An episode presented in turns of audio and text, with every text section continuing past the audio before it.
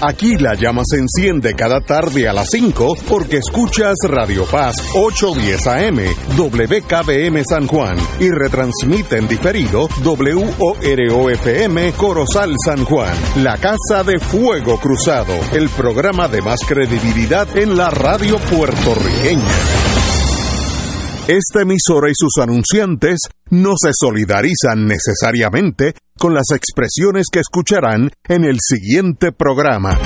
Son las 5 de la tarde, hora de escuchar Fuego Cruzado, el programa de más credibilidad en la radio puertorriqueña, en las voces de Ignacio Rivera y sus panelistas invitados con su discusión política dinámica e incisiva de los acontecimientos más importantes del momento. Fuego Cruzado comienza ahora.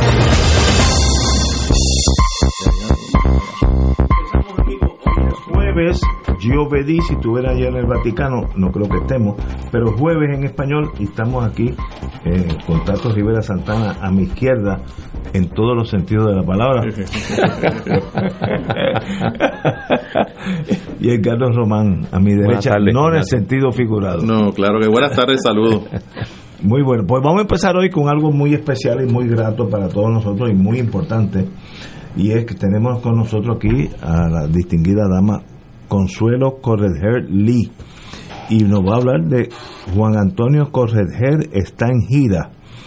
Comienzan las presentaciones de la novena edición del libro La lucha por la independencia de Puerto Rico. Consuelo, muy buenas tardes. Muy buenas tardes y gracias por la invitación. Bueno, díganos a nosotros, los que no conocemos tanto historia como ustedes, de la lucha por la independencia de Puerto Rico por quien fue eh, Antonio Juan don Antonio. Juan Correger. Correger. Diga usted. Bueno, eh, ese libro en particular es un ensayo político que comienza con el grito de Lares y sus consecuencias y llega hasta el año 49 del siglo XX. Y pues él explica, entre otras cosas, bastante detalladamente eh, lo que ha significado el coloniaje estadounidense para Puerto Rico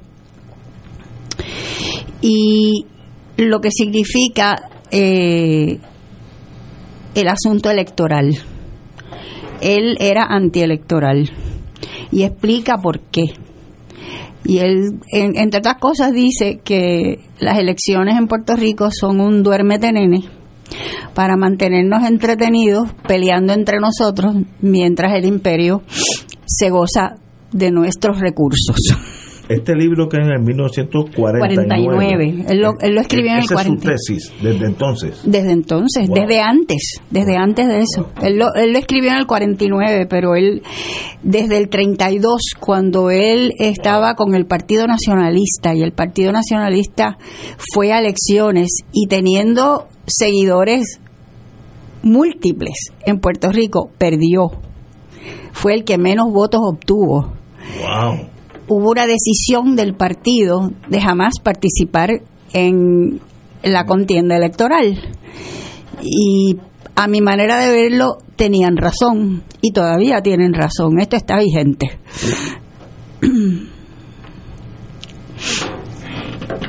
Hábleme del libro y de las presentaciones. Este, bueno, eh, le, le he dado como un resumen de lo que el libro dice. Eh, ¿Qué más quieres saber?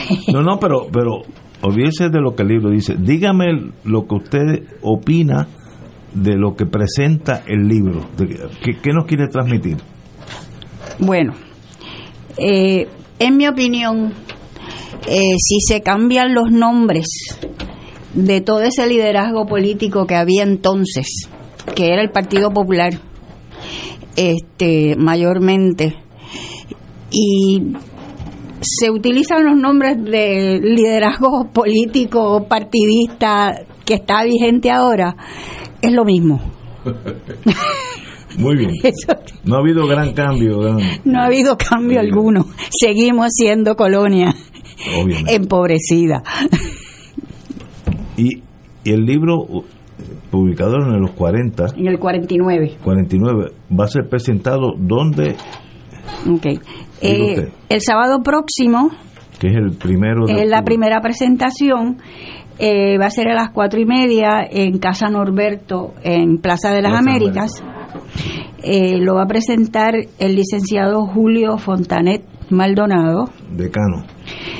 Decano de Derecho. De, la Universidad Interamericana. El miércoles 12 de octubre a las 6 y 30 de la tarde se va a presentar en el Ateneo puertorriqueño y esa presentación va a estar a cargo de Francisco Pancho Moscoso. Un historiador. El Un buen historiador, muy buen historiador. El sábado 23 22 de octubre, perdón, a las 2 de la tarde se va a presentar en Casa Boy y esa presentación va a estar a cargo de María Gisela Rosado. María Gisela hizo tesis de maestría eh, con la poesía de Juan Antonio e hizo su tesis doctoral en el Centro de Estudios Avanzados eh, sobre el periodismo de Juan Antonio, específicamente sobre su trabajo con pueblos hispanos. Y en Ciales será el sábado 29 de octubre. Que esa es la cuna de Juan Antonio. él era de Ciales, sí.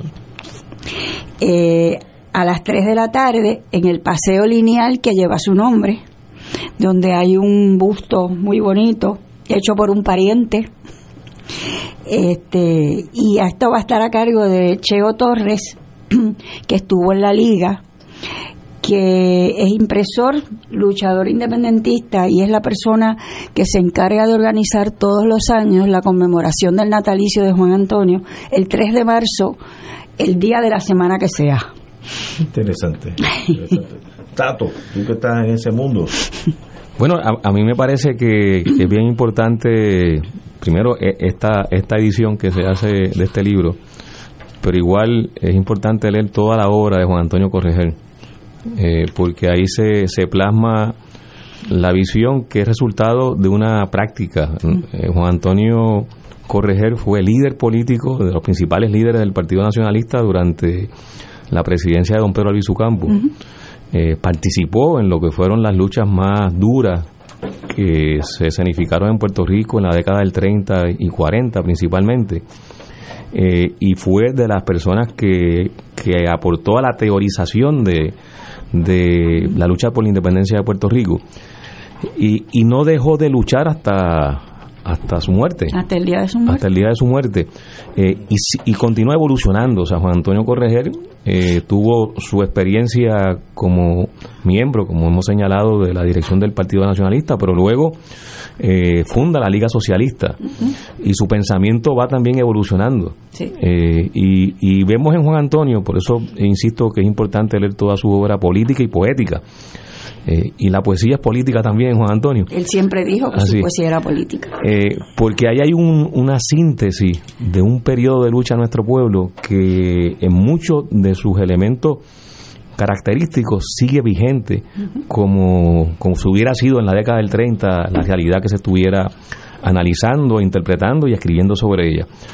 Eh, Juan Antonio, en ese sentido, es, un, es una figura histórica de gran relevancia y que ha sido también eh, determinante en la consolidación de nuestra identidad. Eh, y le asigno esa importancia a Juan Antonio, a la persona de Juan Antonio, eh, porque su, su accionar político es tan multifacético que, que, son de esas personas que, que generan ese impacto, tan, que va mucho más allá de la, de la persona. Bueno, pues Juan Antonio es una de las canciones que casi es un himno en Puerto Rico, Boricua en la Luna. Eh, eh, ese poema que Roy Brown este, musicalizó, igual alabanza a dos redeciales, eh, bueno, y, la lista es, larguísima. Juan Antonio está en toda nuestra realidad cultural, artística y política. Este, así que me parece que es importante invitar a todos nuestros escuchas este, que, se acerquen a la obra de Juan Antonio, en este caso en particular, a, este libro, pero también que esto sirva como, como, como incentivo para que eh, estudiemos a Juan Antonio, que ahí hay muchas cosas que aprender hoy, hoy, a la luz de lo que fue su, su pensamiento, su práctica y su aportación eh, personal y, política, no exenta de extraordinarios sacrificios. Compañero. La, la vida de don Juan Antonio Correa está, está atada a varios ejes temáticos importantes. Evidentemente el poético, no hay lugar a duda de que fue el gran poeta nacional de Puerto Rico, eh, que hoy mucha de su poesía ha trascendido por lo que Tato estaba manifestando hace un rato. Se convirtieron en, en canciones, eh, canciones que han cantado diversidad de grupos y que han trascendido a las generaciones. Eh, incluso hay generaciones actuales que conocen a Correger por una canción más que por el resto de su poética o por su actividad política. Y, y eso hay que reconocer que, que, esto es muy importante porque se trata de uno de los grandes poetas del país del siglo XX. Por otro lado, mencionabas que se, se une al Partido Nacionalista en el 32 eh, en el 30. En el año 30, del mismo año que don, que don Pedro Albizu Campo eh, llega a, a, ser presidente del Partido Nacionalista y a partir de ese año, 1930, surgen unos cambios muy importantes en el nacionalismo. Uh -huh. Porque con la presidencia de don Pedro Albizu Campo hay un giro eh, mucho más radical, una presencia eh, muy vinculada a luchas sociales, eh, la huelga de la caña, por ejemplo, que, que, se da dirección, sus vínculos a la lucha política, inclusive a los procesos de lucha armada que hubo en Puerto Rico. Y naturalmente tenemos que mencionar que este es uno de los sectores, digo el Partido Nacionalista, don Pedro Avisus Campos, y por ende don Juan Antonio Correger, más reprimidos de la historia. Van a sufrir cárcel. Este libro que sale en el 49 eh, es luego de él haber sufrido y experimentado la cárcel por, por mucho tiempo. Ellos, ellos, estuvieron hasta el 47, si mal no recuerdo. 46. 46. Regresamos a Puerto Rico en el 46. Sí. sí. ¿De dónde? De Estados Unidos. Sí, estuvo preso allá. Él recibió, él y todo el liderazgo del partido, sí. recibieron una sentencia de 10 años. La de él. Por, ¿Pero por qué? Por, por conspirar por Ah, de, sí. el gobierno Sedición. de Estados Unidos Puerto- por sedición. sí, sí. Es una, una sentencia federal. Sí, sí, sí. Y eh, a él específicamente le echaron, la sentencia decía 10 años, 6 años en prisión y el- los restantes 4 bajo palabra, pero no podía regresar hasta Puerto No. Rico hasta que se cumplieran los 10. Wow. Increíble. Entonces, los últimos, de ahí es que él llega a Nueva York, funda Pueblos Hispanos y lucha a través del periódico. Ahí trabajó Julia de Burgos y un montón de gente conocida y muy querida del independentismo. Y eh, en el 46, 45, le permiten salir de Estados Unidos, pero no regresar a Puerto Rico, y fuimos a Cuba. Y pasamos los últimos nueve meses de su exilio en Cuba. Y de allí vinimos a Ciales. Increíble. Es una Sí, novela. Fíjate que, que es una época del final de la Segunda Guerra Mundial, Sí. eh, también El del inicio de, del inicio de la Guerra Fría, de la persecución de los comunistas, El correr el marcartismo, Ujú. correr va a radicalizarse en esa dirección eh, y es importante el año el 49 es un año muy importante para propósitos del momento histórico que él estaba viviendo, que estaba viviendo el país. Entonces, pre-Estado Libre Asociado, unos años antes, pero ya el Partido Popular existía, ya tenía una hegemonía política, una presencia política muy importante. Eh, y creo que lo que lo que Tato estaba anticipando me parece que es lo más valioso. Que Esto es un libro que se escribe en una época donde la mayoría de los que estamos aquí, o algunos de los que estamos aquí, no estábamos aquí no estábamos por todo el, el, el país, ¿no? En el 1949, ¿verdad? Eh, y es un libro que trasciende a esa época, y es un libro que hace reflexionar sobre la nuestra. Y en ese sentido, cuando uno logra eh, con un texto, en este caso un ensayo político, estimula el pensamiento de generaciones venideras, estamos hablando de un, de un libro que tiene un nivel de profundidad importante eh, y que tiene un impacto muy importante. Yo recuerdo haber estado ya en los 80, cuando Tato y yo éramos estudiantes universitarios, yo recuerdo haber escuchado a don Juan eh, hablar, in- inclusive el momento ya de su exceso cuando lo llevan al el- Al Ateneo. al Ateneo de Puerto Rico, que allí también estuvimos y por él desfiló una cantidad enorme de pueblos. Porque era una persona muy, pues, muy, muy querida. Eh, y, y me parece extraordinario que se pueda presentar esta reedición del libro y que se pueda provocar la discusión. Escuché los panelistas que se han invitado para presentarla. Son académicos de primer orden, de primer orden, que estoy seguro que van a tener elementos importantes para, para ese pensamiento que tenemos que tener el, el día de hoy, en el Puerto Rico del, del día de hoy. Vanessa Dross, diga usted. Pues quiero empatar con lo que Edgardo acaba de decir ahora. Uno de los objetivos que se ha tenido con la organización de estas actividades es que el libro lo atiendan, se atienda desde distintas miradas. Por ejemplo, por eso es que la del sábado es desde el punto de vista del derecho y lo que tiene que decir alguien que es un hacedor de política pública como, como Julio Fontanet. Esa es la actividad de las 4 y 30 en, en librería en la Casa Norberto en Plaza Las Américas. Y que la gente no piense que con esa eh, presentación ahí se acaba el asunto, porque entonces después tenemos al historiador, a Pancho, a Pancho Moscoso, el 12 en el en el Ateneo a las seis y media. Y entonces después tenemos a la profesora y académica María Gisela Rosado, como decía eh, Consuelo, y después entonces otra persona que es ese luchador que es Cheo Torres y que, eh, y que brega con, con el natalicio de, de, de Don Juan. A mí me parece importante que ese libro ya va por una novena edición. O sea, eso quiere decir que, siendo un, un texto del 1949, sigue teniendo vigencia, como ustedes han señalado, y que hay demanda por ese texto.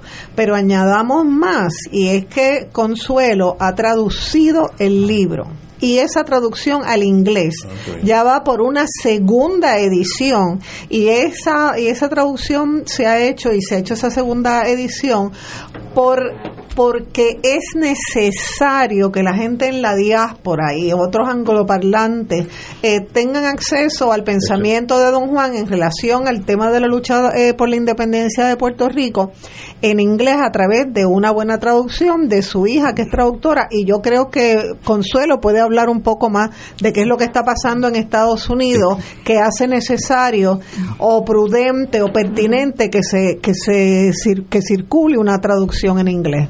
Bueno, la necesidad de la traducción surge de que se estuvo viendo, esa, esa traducción se hizo, se terminó en el 89.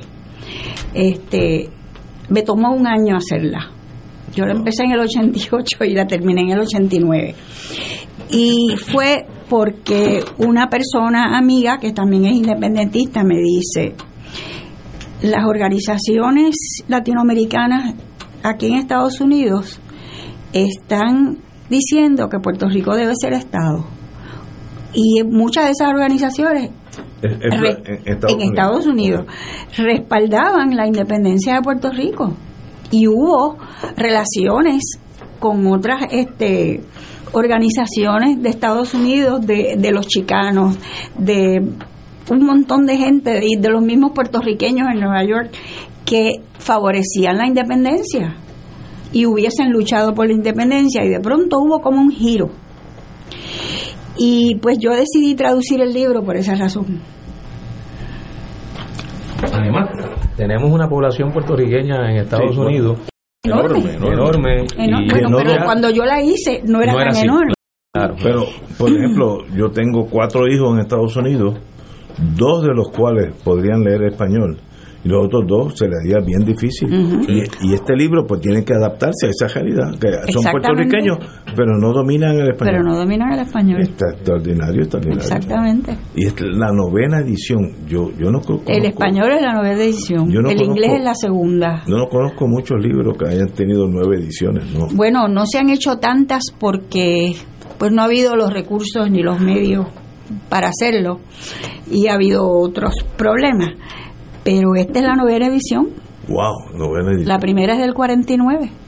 Yo lo digo, yo era muy pequeño en aquella época y yo estaba en otro mundo. Eh, literalmente en otro mundo. Pero yo lo único recuerdo de él. No estabas en Puerto Rico. No, yo no estaba ni en Puerto Rico. No estaba ni en Puerto Rico. Yo lo único recuerdo de él es una persona muy bonita, eh, como hombre, vestido siempre muy bien vestido, con, con eh, los chaquetones aquellos cruzados eh, oscuros, ne- eh, negros o azules.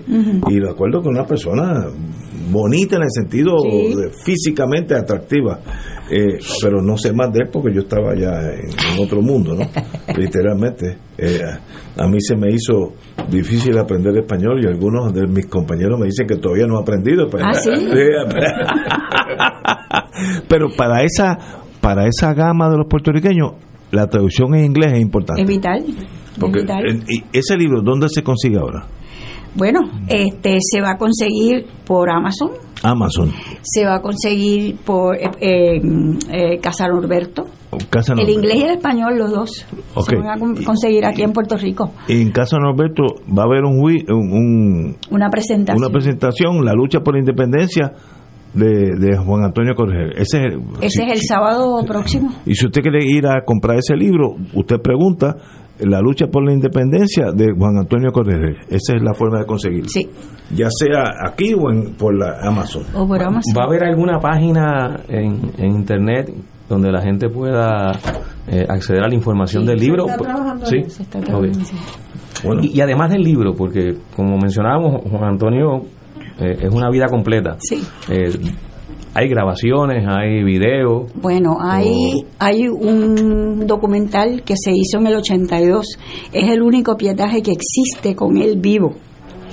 Ese documental eh, dura como unos 32 minutos y fue mención de honor en un festival de cine en Cuba en el 84. No, mentira, en el 83. Eh, eso existe, pero hay que reproducirlo. O sea, no es algo que se, que se consigue en cualquier parte. Además de eso, como su obra está agotada, sobre todo su obra poética, porque eh, solo el Instituto de Cultura hizo eh, una, una antología que primero llamó obra completa, pero no pasó de ser un tomo y era de poesía, y después reprodujo ese, esa antología y le llamó obra poética en el 2005, pues yo me he dado la tarea de recoger toda su poesía, incluso eh, poemas que se publicaron en los años 20. Ando buscando dos desaparecidos. Este, en los años 20 y en los años 30 que estaban en periódicos pero que nunca se antologaron. Eh, y estoy preparando tres tomos de poesía. Eso es lo primero que va a salir de la obra completa. Y después que salga eso, eh, pienso hacer su obra ensayística, periodística, este, otros ensayos políticos como La Patria Radical, Contestación al Miedo. Y pues todo eso va a salir como un homenaje a Juan Antonio este, y para que se dé a conocer su obra porque no es- está toda agotada. Empecé con la poesía porque era lo más sencillo, tenía gran parte ya. Y, y ha sido bastante difícil localizar algunos poemas, pero los estoy localizando. Yo soy muy terca y me gusta hacer las cosas bien. Hay que hacerlo. Hace falta. la- Y es mi deber, es mi deber realmente. de, de eso quería, antes de finalizar, ¿cómo se siente uno? Yo no tengo, en mi familia no hay nada que mirar para atrás y son, han sido extraordinarios puertorriqueños, pero ¿cómo se siente uno ser heredero de esas figuras tan nobles? Eso no es como un yugo que está con usted siempre. No, no es un yugo. No, yo digo yugo en esta rebelde, yo soy neorican. Eh, eh, no es no es algo que le impacta el resto de su vida. Bueno, sí, Bueno, esa es mi pregunta. Sí, este, afectó mi vida de muchas maneras. Este, como a cualquier otra persona que es miembro de una familia, le impacta el comportamiento de sus progenitores.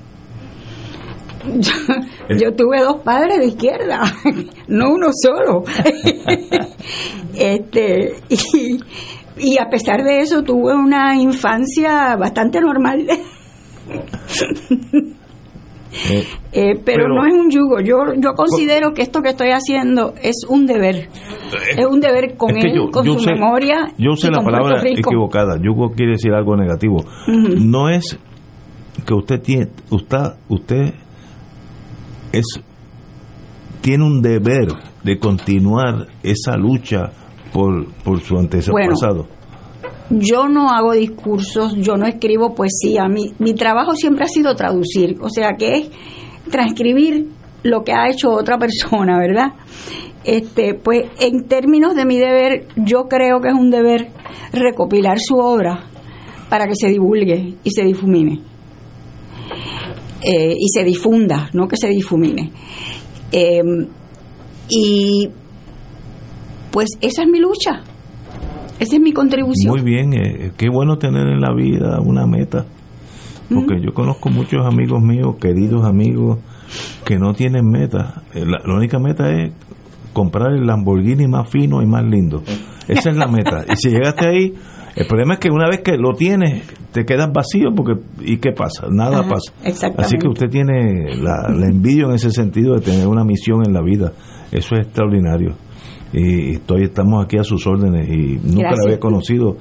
Había oído de usted, Consuelo Correger Lee. Para nosotros es un privilegio que esté aquí con nosotros. Muchas gracias. Un privilegio. Muchas gracias, por venir. Y cuando necesite de nosotros para publicar algo, usted nos llama o Vanessa, que es mi hermana menor, porque a la edad mía todo el mundo es menor a mí. pero, que nos llamen y con mucho gusto publicamos lo que sea, si hay una venta, una, lo que sea, cuente con nosotros. Yo quisiera enviarles el libro que tenía la intención de traer, pero no a la oscura, a la oscura. Por no subir los siete pisos no, otra no. vez. Este, no cuando pueda. Y eh, denme la dirección para yo enviárselo. ¿Puedo aquí enviar mismo, aquí? aquí mismo, y con mucho gusto. Con mucho gusto. Pues, doña Consuelo, un privilegio tenerla aquí, de verdad que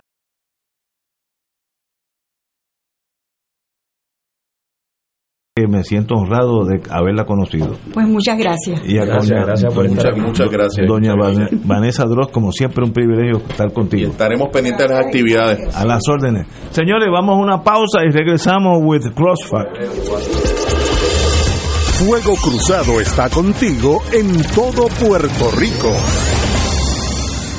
¿Necesitas subir a tu techo de forma segura? Fabricamos escaleras en metal y madera con instalación incluida. Comunícate con Don Pedro Metal 787-216-9714. Añada valor a su hogar 787-216-9714.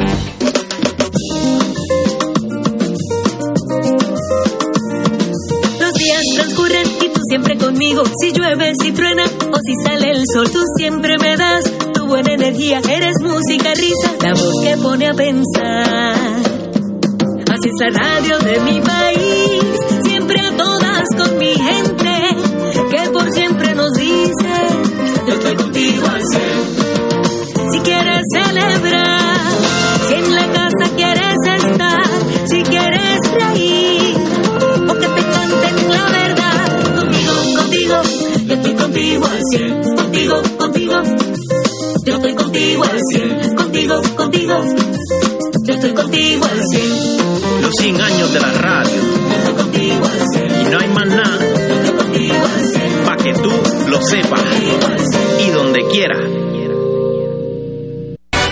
Buenos días familia. Es la casa a la que siempre puedes llegar sin invitación. A las 10 de la mañana, Judith Felicie es tu anfitriona para conversar sobre medicina, psiquiatría de niños y adolescentes, artes, derecho, valores y fe. Todos los días por Radio Paz 810 AM. Buenos días familia. Donde una conversación parece demasiado corta. Buenos días familia. De lunes a viernes por Radio Paz 810 AM. Fanático del deporte, la mejor información y el mejor análisis lo escuchas los sábados a las 2 de la tarde por Impacto Deportivo con Javier Sabat y el más completo elenco en deportes por Radio Paz 810 AM y en las redes sociales Facebook Impacto Deportivo Radio PR Twitter e Instagram Impacto underscore Deport juntos,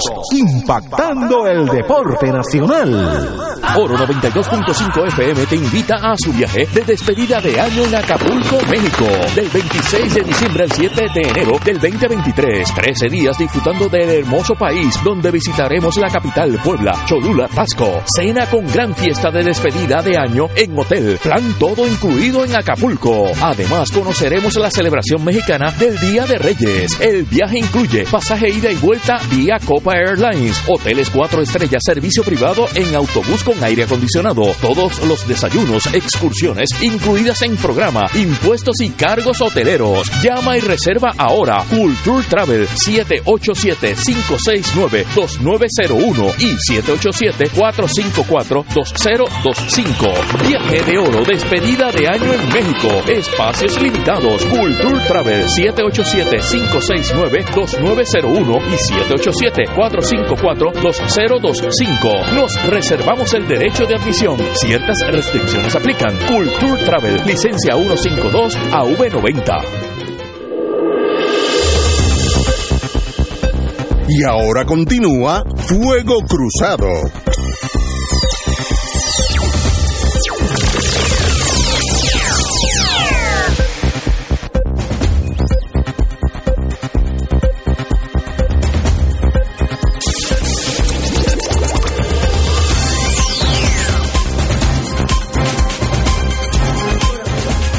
Cruzado. Hay un, en Costa Sur ha habido un fuego, una explosión. Eh, nosotros tenemos luz, así que no ha sido, por lo menos San Juan no ha sido afectado, pero Al momento. al- hasta ahora. ¿no? Hasta ahora. Eh, Lo importante es aquellos que tengan más información nos las mandan a nosotros o nos mandan el parte de prensa que deben estar saliendo, pero hay un problema con la generación de electricidad de Costa Sur. Eso no tiene nada que ver con Luma, tiene que ver con la Autoridad de Energía Eléctrica y es, bueno, yo estuve 10 años en ese mundo eléctrico, así que sé un poquito. El problema que está pasando en Puerto Rico es que las generatrices están corriendo a maximum effort todo el tiempo. Es como si usted comprara un carro, puede ser el Lamborghini del gobernador o la tartana mía, y lo corre a 95 millas todo el tiempo. Pues pasa algo mínimo y, y hay un problema serio en el carro. Pues lo mismo está pasando con esas plantas. Están al máximo y cualquier problema que haya pues se genera en una explosión, etcétera, etcétera. Eh, eso yo me acuerdo cuando estaba en las 936 que nosotros producíamos, eh, Puerto Rico producía 550 mil megavatios, ahora estamos en 250. Nosotros estamos produciendo la mitad de la electricidad que producíamos hace 15 años, 20 años. Demuestra cómo íbamos descendiendo. Ignacio, ¿y tú- ¿y tú te has dado cuenta de que el gobernador ha, ha convocado a conferencias de prensa, de hecho, como debe ser, porque estamos en medio de una emergencia, eh, y, y al menos en, en dos eh, se ha dado un fenómeno un tanto interesante, bastante complicado para el gobierno. En una, en medio de la conferencia de prensa, hablando de los avances que había habido en la reinstalación del servicio eléctrico, se fue la luz. O sea, se, se quedaron oscuras en medio de la conferencia de prensa. Esa toma recurrió el, el mundo. De hecho, la, la vi en un programa de sátira política en los Estados Unidos, eh, en donde había una cierta burla, ¿verdad?, al funcionamiento del gobierno. Y hoy, mientras venía para la estación, escuchaba al gobernador hablando también de los adelantos, del progreso, de la reinstalación del servicio eléctrico y de agua. Y ahí surge esta otra noticia. Mientras él estaba hablando, eh, estábamos viendo en las redes sociales, antes que inclusive las noticias formales, el incendio en la, la planta generatriz de Costa Sur, allá en el área sur de, de- de Puerto Rico.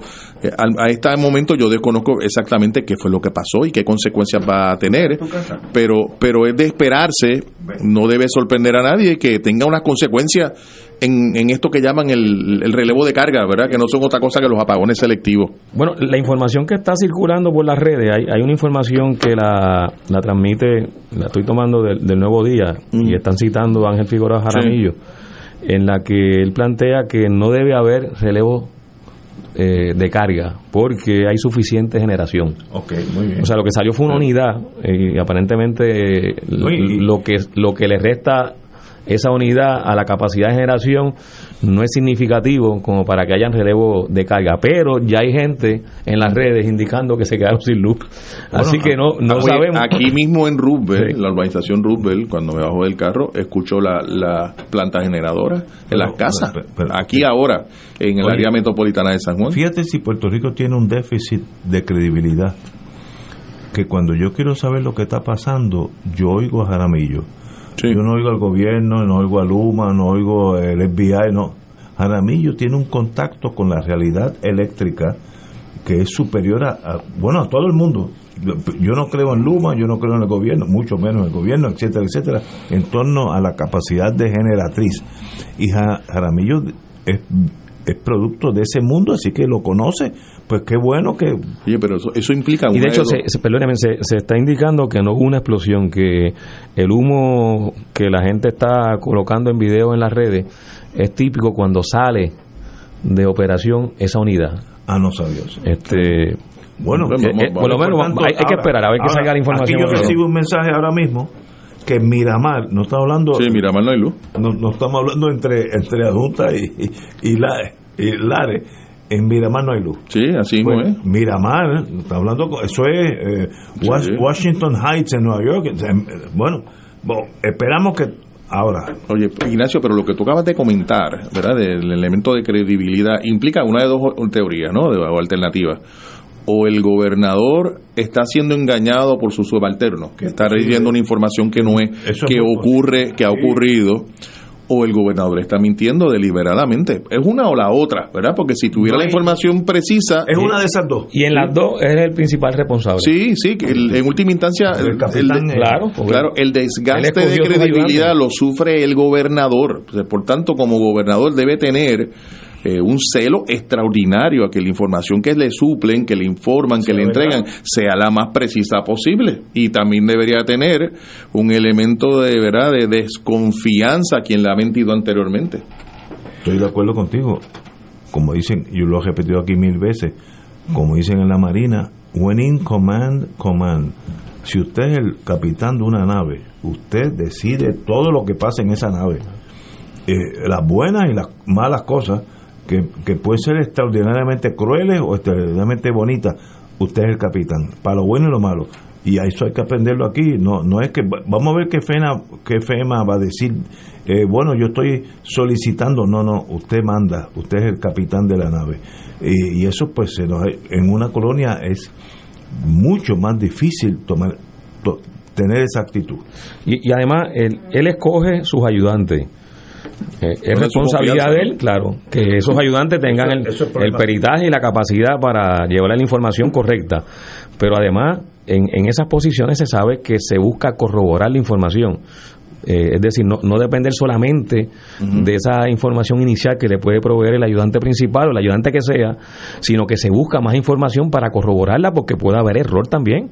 Eh, y, y- y no tiene que ser malintencionado, puede haber error en la información que se, que se brinda.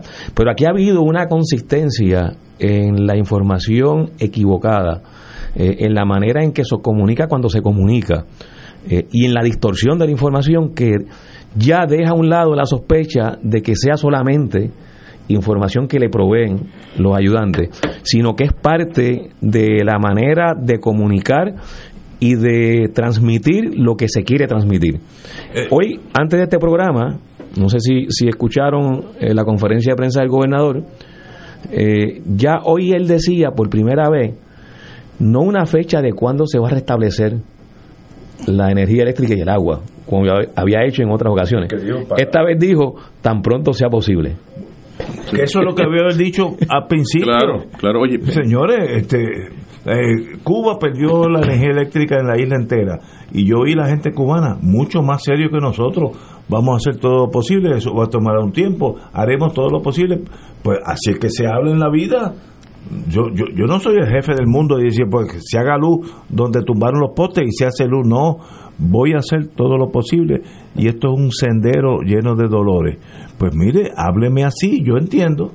No, no, no me mientan porque entonces chocar con la realidad es peor. Oye, estoy leyendo de las redes sociales una, expl- una explicación que da Jorge Bracero, que es otra de las personas que ha salido continuamente, de hecho desde la época de María, a explicar Ahí fue el- que se hizo notorio, porque Sí, él, él transmitía él constantemente transmitía todos los días. De, de- de esto, de las redes sociales, ¿qué está sucediendo? ¿verdad? Lo que no hace el gobierno.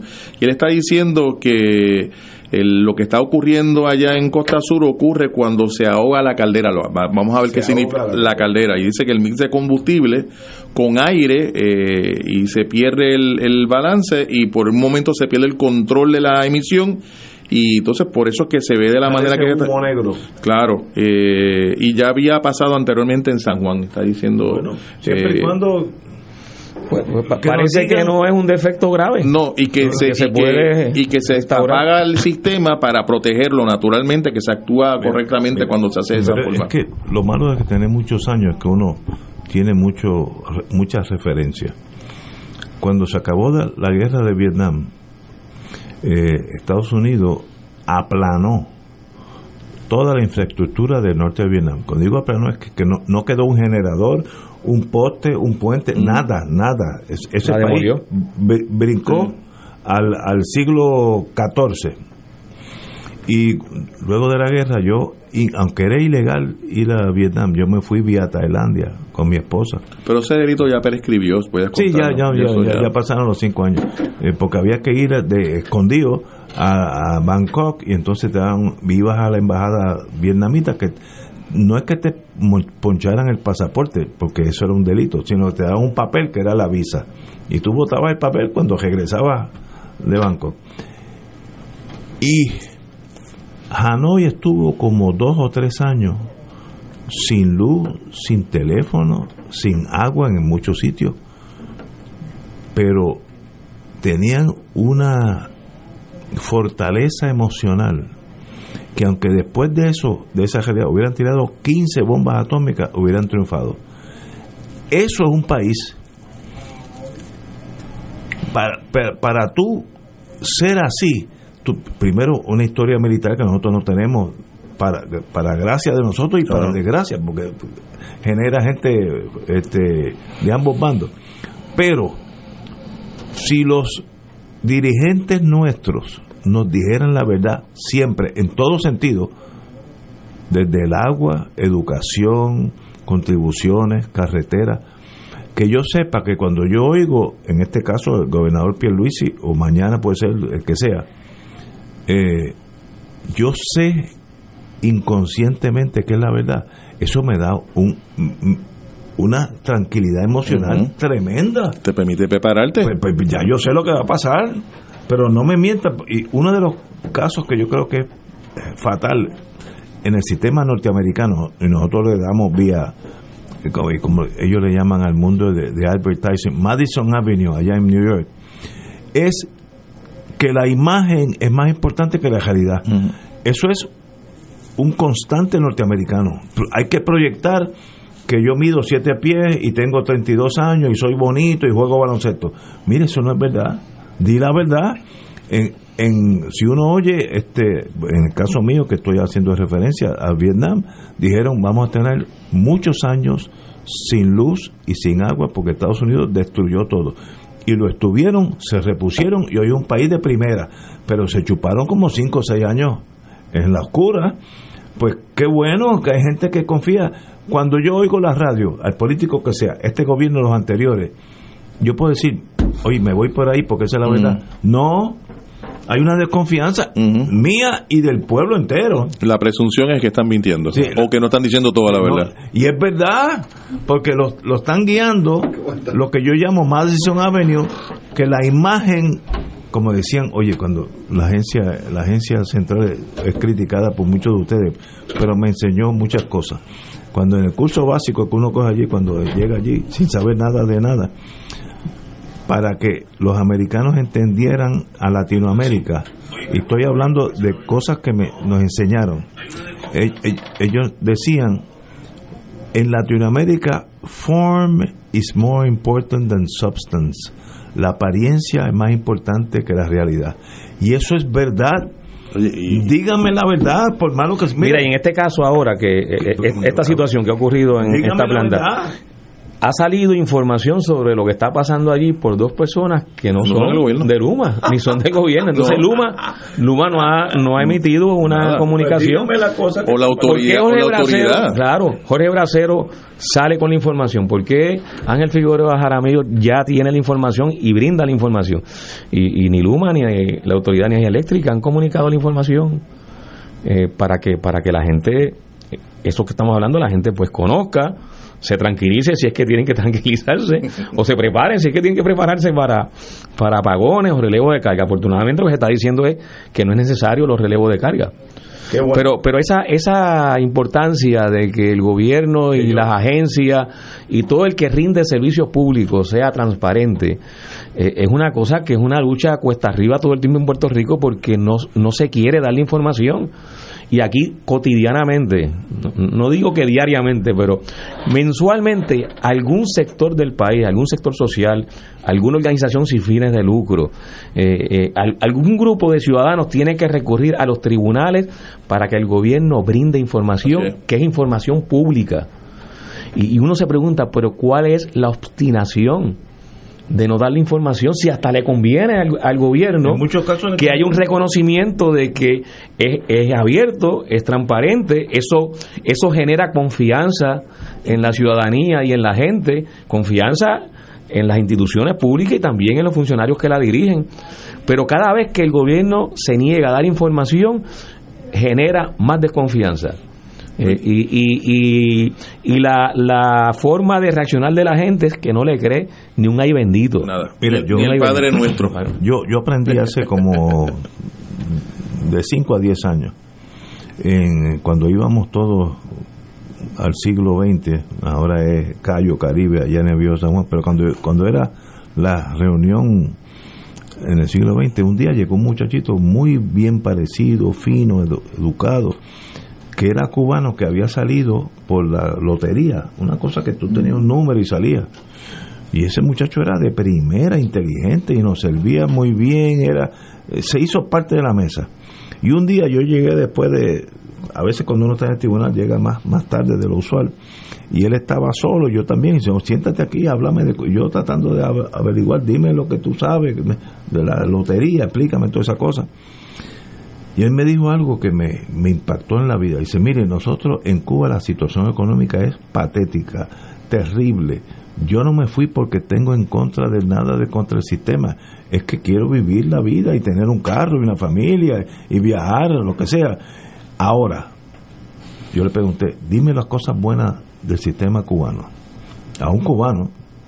Me dice, mire, eh, licenciado, nosotros estábamos pasando la, la era aquel periodo del periodo especial, que era, 94. era una cosa espantosa. Eh, me dice, pero nosotros teníamos una ventaja, o tenemos una ventaja. Cuando Fidel Castro hablaba al pueblo, todos sabíamos que era la verdad. No es que esto está bien y vamos a... No, esta es la realidad. Estamos entrando en un periodo especial, vamos a, pasar muchos dolores, penurias, va a ser un, un periodo bien difícil, pero triunfaremos al final. Qué bueno que hay gente que hable así. Yo no quiero que me digan, no, no, no te preocupes, Ignacio, la electricidad está por llegar y nunca llega. Eso es peor. Y hay pueblos ahora, creo que hay dos. Salinas es uno y. eh, En Guánica no hay energía eléctrica. Guánica, Guánica, y Laja, Guánica, creo Laja, que tampoco. Laja, perdón. En Cabo Rojo En tampoco. Cabo Rojo en Pues, algunos sitios, Cabo Rojo, pero pues, son muy pocos. pero Guánica tiene cero. Pues díganlo. Y mire, para. Yo no estoy, estoy hablando en términos figurativos. En Guánica la situación es X, diga la verdad. Y va a tardar por lo menos tres semanas. Pues diga la verdad. Sí. No diga, no, no, eso es cuestión de. No, no, Pero es que eso- te habían dicho que iba a llegar este viernes este pasado. viene y va a pues, pasó. eh, entonces uno pasó. llega un momento que uno no cree en el gobierno. Rafi Anglada, buenas tardes. Buenas tardes. Bueno, bueno, te tiro esa, ese, ese, ese, y. Saludos. ese martillo. para Y que- quiero felicitarlos por haber entrevistado a mi querida hermana Consuelo Correger Lee. Que por los Lee tenemos hasta una parentela, pero ese es otra ese es otro otro tema. Eh, mira, quiero solamente eh, comentar y, y si- seguimos hablando de, del problema energético. que acaba de entrar una notificación del nuevo presidente del Colegio de Abogados. Ha fallecido la licenciada Maritza Roura Fraticelli, eh, de la delegación de Ponce, eh, toda su práctica de la profesión eh, la honró primero en la Sociedad para Asistencia Legal, después en el Ministerio Público como fiscal y fue procuradora de familia. Y el presidente Kilikini acaba de anunciar su fallecimiento. Oye, pues que, que a la compañera. Oye, pues, si tú me permites, ya que trajiste el tema del Colegio de Abogados, mañana, el pasado mañana, el sábado, a las 10 de la mañana, el, el abogado o la abogada que desee puede participar en un taller gratis eh, de preparación eh, referente al tema de, de, de las ayudas eh, que va a dar FEMA. La idea es preparar a personas que puedan asistir a ciudadanos, ciudadanas, en sus solicitudes de ayuda a FEMA. Así que de 10 a 1 de la tarde en el colegio va a ser gratuita, también se va a transmitir por, por redes sociales, así que el que le interese eh, puede comunicarse al colegio y, y matricularse. las nuevas reglas de FEMA según enmendadas. Según, bueno, la, que, la que estén vigentes, ¿verdad? Pero mira, pero, pero eso que tú dices del presidente Kelikini y en torno a lo de FEMA, yo hoy, hoy, bajando yo me yo para leer los periódicos para este programa yo a las seis y media ya estoy bajando a buscar el vocero que lo dejan abajo. Y había un guardia de seguridad de nosotros una persona exquisita que me dice mire yo tuve unos daños etcétera ¿qué yo hago? yo no tengo la menor idea. Así que ese seminario es importante porque mucha gente sufrió daños bona fide no estamos hablando de nada negativo pero ¿qué hace esa persona que obviamente no domina el inglés ni una sílaba, pues hay que decirle, pues mira, llama al colegio de abogados, algo que lo encamine. Y eso es una idea muy buena de Kilikini, del presidente Kilikini. excelente idea. Porque mucha gente no va a radicar nada porque primero tiene miedo al sistema norteamericano, entre comillas, y segundo, no sabe cómo hacerlo. Yo tampoco a veces no. tienen los medios porque mucha de esta información eh, eh, eh, tiene que ser conectándose al internet en una página, entonces mucha gente no tiene luz, no hay buena conexión de internet o no tiene la computadora. Pues, pues, permíteme repetirlo, el sábado de 10 a 1 en el colegio y también por redes sociales va a haber un enlace donde uno pueda matricularse. En este caso está pensado para los abogados, las abogadas, para prepararlos para dar el servicio a, la, a la comunidad. Eso es un servicio extraordinario. fíjate, fíjate, y siguiendo el modelo del derecho inmigratorio, hay mucho, muchas personas que no siendo abogadas eh, pueden ser representantes muy efectivos. Estoy pensando en, en monjas, eh, que eso es universal, eh, particularmente en el derecho inmigratorio en Estados Unidos y en otras personas que pienso que no tienen que estar admitidos al ejercicio de la profesión para que puedan dar un consejo genuino de cómo llenar una solicitud eh, correctamente. Eh, eh, yo conozco un poquito de inmigración y eso es correcto. Una persona puede ser intermediario y ayudar a la persona a llenar los documentos, etcétera, porque muchos de los inmigrantes del mundo entero no dominan el inglés Así que, claro. no, tienen por qué dominarlo, por supuesto. Claro, claro. Así que, es importante que esta información se le brinde a la gente para que puedan tener acceso. Bueno, pero eh, continuamos con, con esta crisis. Aquí está entrando una noticia ahora que renuncia el vicealcalde, yo no sé quién es, de San Juan. No, no tengo la menor idea, pero ya mismo, si alguien sabe que nos mande la, noticia completa. Bueno, la ley Jones, que nos ha dado candela. Lo único que yo puedo hablar de la ley Jones. ¿Cuál, de, ¿Cuál de ellas? Porque son varias leyes Jones. Pero eh, esta de, de, de, lo, de la seguridad naval, eh, intercoastal, algo así se llamaba esa ley, eh, que requiere... regula el cabotaje. El cabotaje, que si tú vas de un lado a otro dentro de Estados Unidos, los barcos tienen que ser construidos en Estados Unidos, la tripulación tiene que ser norteamericana, eh, etcétera, etcétera. Eh, pues ¿Y, la bandera? No, y la bandera que tiene que estar inscrito, registrado el barco en los Estados Unidos. Yo ni menciono eso porque yo lo doy por sentado. Pero eso entre puertos dentro de la jurisdicción norteamericana. Y, y no es no es algo totalmente eh, sacado de, del mundo eh, siniestro. Si tú vas de un punto francés a otro punto francés, el barco es francés Así que esto no es algo que Estados Unidos inventó para eliminar. Si tú vas de eh, Nápoles a Torino, a Torino no, a, ay, ¿cómo se llama? Ah, yo tengo hasta un pariente que nació allí. Eh, te digo, el puerto de Torino no es Torino, se llama otra cosa. El barco es italiano. Así que esto no es una cosa, pero nos toca a nosotros en el sistema norteamericano, Génova, Génova, como dicen ellos. Eh, el, barco tiene que ser italiano. Es lógico porque se está protegiendo la industria naval de ese país. Sí, pero lo lógico es que eh, uno podría pensar entonces cómo explicar eh, que las Islas Vírgenes estén excluidas ah, cuando, cuando la ley es posterior al momento que se compraron las Islas Vírgenes. No, pero es que es se pueden hacer excepciones para territorio y para aún los estados. Alaska, como tiene senadores y los muchachos, ¿sabes cómo son? sacaron una excepción, excepción de que Alaska puede enviar buques tanqueros de petróleo de bandera extranjera a, puertos americanos, a Los Ángeles, etcétera. Y la razón es básica, Estados Unidos no tiene esos supertanqueros, no, no, no los produce. Eh, esos supertanqueros son del mundo entero y Alaska tenía un interés de poder bajar en vez de mandarlo a través de Canadá por un tubo y enviarlo, eh, un supertanquero de eso puede tener millones de mm. toneladas de, petróleo. Y, obtuvo esa, esa excepción. Hawái la obtuvo y nosotros nos beneficiamos en torno al el pasaje turístico. Los barcos que llegan aquí todos los días no son norteamericanos y es de punto Florida mayormente a Puerto Rico pero son de bandera extranjera, por una excepción. Así que se puede hacer excepciones. Nosotros no lo hemos hecho, pues eso es otra cosa que hay que hablar de la psiquis nuestra, pero...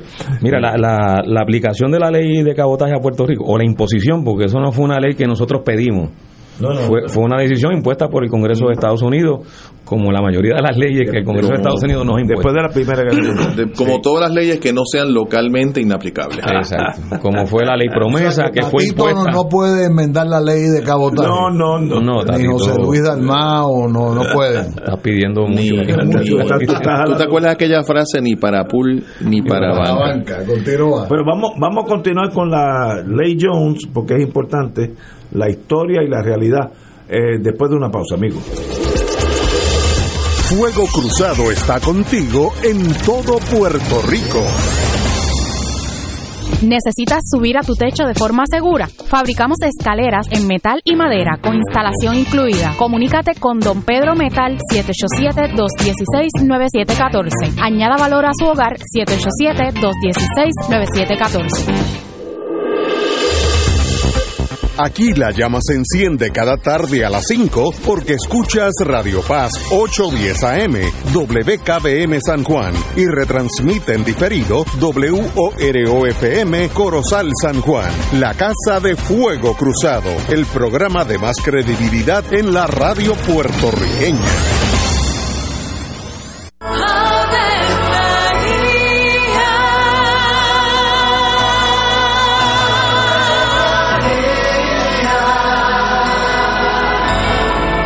Ángel del Señor anunció a María. Y ella concibió por obra del Espíritu Santo.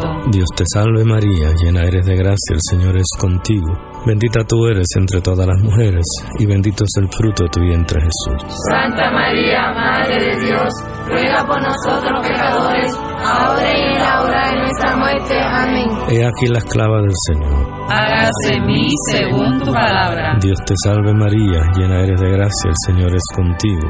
Bendita tú eres entre todas las mujeres y bendito es el fruto de tu vientre Jesús. Santa María, Madre de Dios, ruega por nosotros pecadores, ahora y en la hora de nuestra muerte. Amén. Y el Verbo se hizo carne. Y habitó entre nosotros. Dios te salve María, llena eres de gracia, el Señor es contigo. Bendita tú eres entre todas las mujeres, y bendito es el fruto de tu vientre Jesús. Santa María, Madre de Dios, ruega por nosotros pecadores, ahora y en la hora de nuestra muerte. Amén. Ruega por nosotros, Santa Madre de Dios. Para que seamos dignos de alcanzar las promesas de nuestro Señor Jesucristo. Oremos. Derrama, Señor, tu gracia sobre nosotros, que por el anuncio del ángel hemos conocido la encarnación de tu Hijo para que lleguemos por su pasión y su cruz a la gloria de la resurrección por Jesucristo nuestro Señor. Amén. Gloria al Padre, al Hijo y al Espíritu Santo. Como era un principio, ahora y siempre, por los siglos de los siglos. Amén.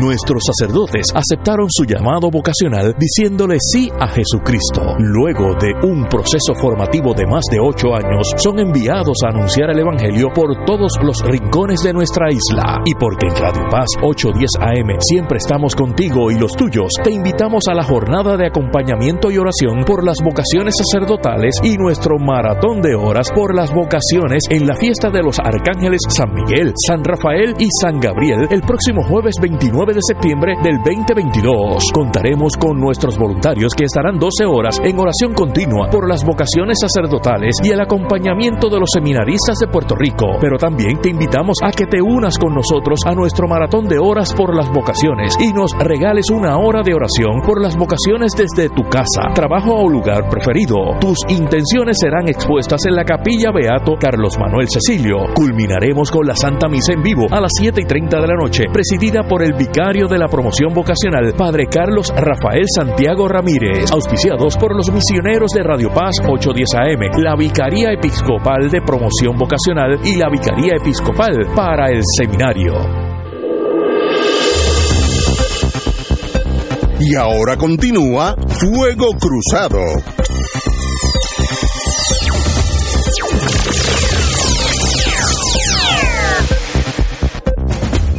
Regresamos, amigas y amigos. Bueno, buena noticia. Aprueban extensión temporera a la ley Jones. La barcaza que tenía 300 mil, no, tres, no, Sí, 300 mil. 300 mil barriles de, petro- de diésel, que es un montón de barriles.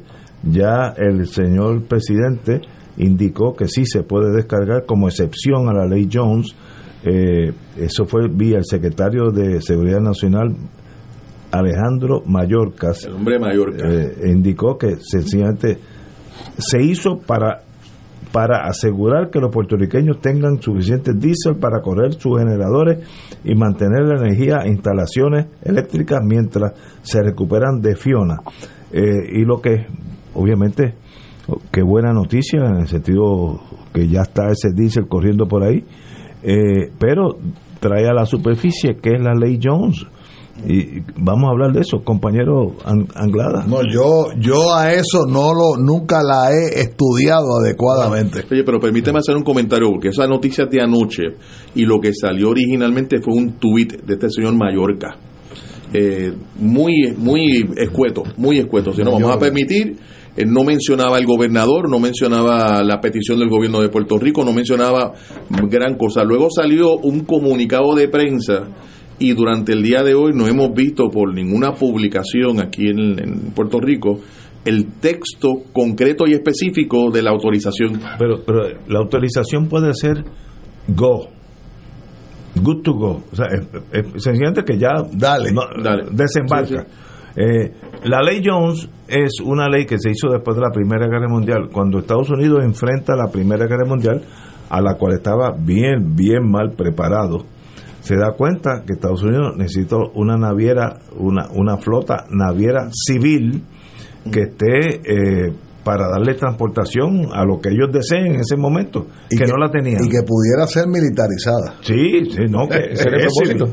Bueno, eh, bueno, yo estuve en ese mundo un poquito cuando estaba en la Guardia Costanera. Hay un documento que se llama ay, Brown Sheet, el, el, el, el papel que los bordes son color marrón, que es, en caso de necesidad extrema, yo puedo ir a la Bahía de San Juan, subir al barco de Suecia, de Irlanda, lo que sea, decirle, este papel, este barco es mío, luego le, pa- le- le pagaremos lo que esto vale, pero usted se apea ahora mismo. Ese existe, ese existe post Primera Guerra Mundial y es Es como una confiscación. una confiscación automática. Brown sheet se llama, el- porque los bordes del papel es, es color marrón. Y eso es- se entiende. Digo, otras naciones tienen lo mismo, sencillamente suben a bordo y botan a todo el mundo y se quedan con el barco. Otras naciones soberanas. Sí, exacto. Entonces, Porque nosotros no tenemos nada de eso. Por eso, es- eso vamos tiene- presos si hacemos Eso puede tener sentido para Estados Unidos y en alguna medida lo tiene, aunque fíjate que en el caso de Alaska han tenido que hacer la excepción, así que, que no, es, no, es, no es tan ellos no producen. claro, no, no es tan eh, conveniente como, como se ha querido pintar en Puerto Rico, pero lo cierto es que, que es una ley que se impuso y que nos obliga a que todo el comercio que nosotros tengamos entre Puerto Rico y Estados Unidos Tiene se ser- tiene que hacer en no, barcos que no, sean de no, matrícula americana, que su, su tripulación sea eh, americana y que la mayor parte de los dueños de los barcos sean americanos.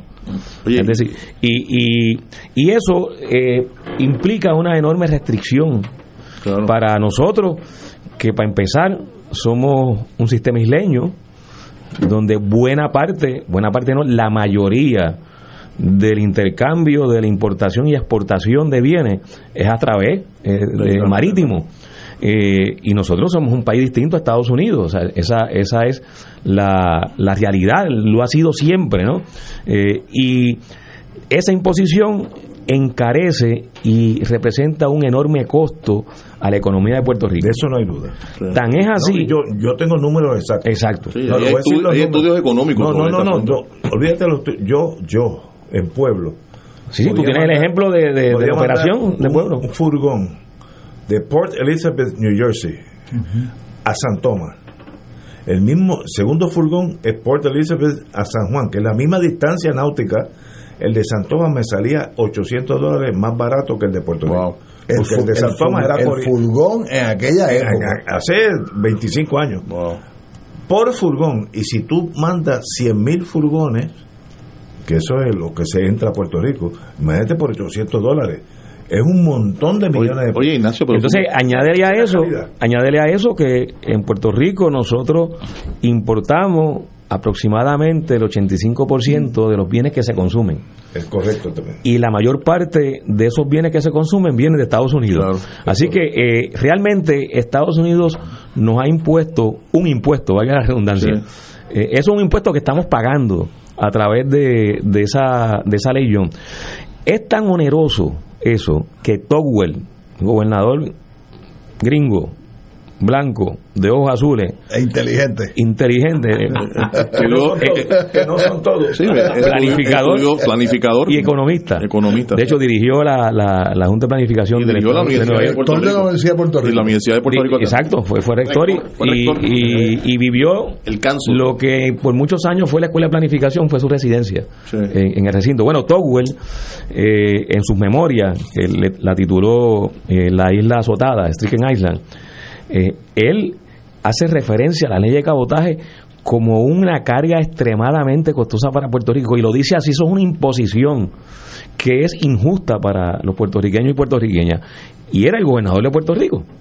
Así que él, él hizo su análisis En el 46. en, en el 46, él gobernó del 42 al, al 46, un poquito más allá, eh, y él vio con sus propios ojos, no había que explicárselo, él, él lo corroboró. Eh, y, y hizo esa denuncia tan tan tan directa y tan fuerte. Y después de eso como decía Edgardo, se han hecho numerosos estudios en Puerto Rico sobre el costo que implica para nosotros y para nuestra economía esa imposición. Y en el cuatrenio anterior hubo una comisión que la dirigió Rosana López, que hizo un estudio también sobre el impacto y el costo de la, de la imposición de esa ley de cabotaje y salió con detalle lo que implica para la economía de Puerto Rico ese impuesto. Eh, y no solo eso, sino que hay entidades en Estados Unidos, del gobierno de Estados Unidos, que también han hecho esa misma evaluación. Aquí MIDA se ha opuesto a la, imposición de la ley de cabotaje, está pidiendo que, que se exima. Eh, igual la Asociación de Industriales. O sea, aquí se ha generado un, un gran consenso eh, y las únicas excepciones en contra de ese consenso han sido Romero Barceló, que, que era vocal en contra de la ley de cabotaje, Eh, ahora más recientemente, Jennifer González.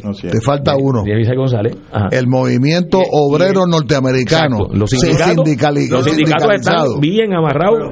Y los tronquistas en Puerto Rico. Pero por eso es que yo digo, Puerto Rico, si piensa que puede revocar las leyes eh, de cabotaje, eh, es imposible, a menos que tú vayas, haga como el ratoncito que va comiendo poco a poco.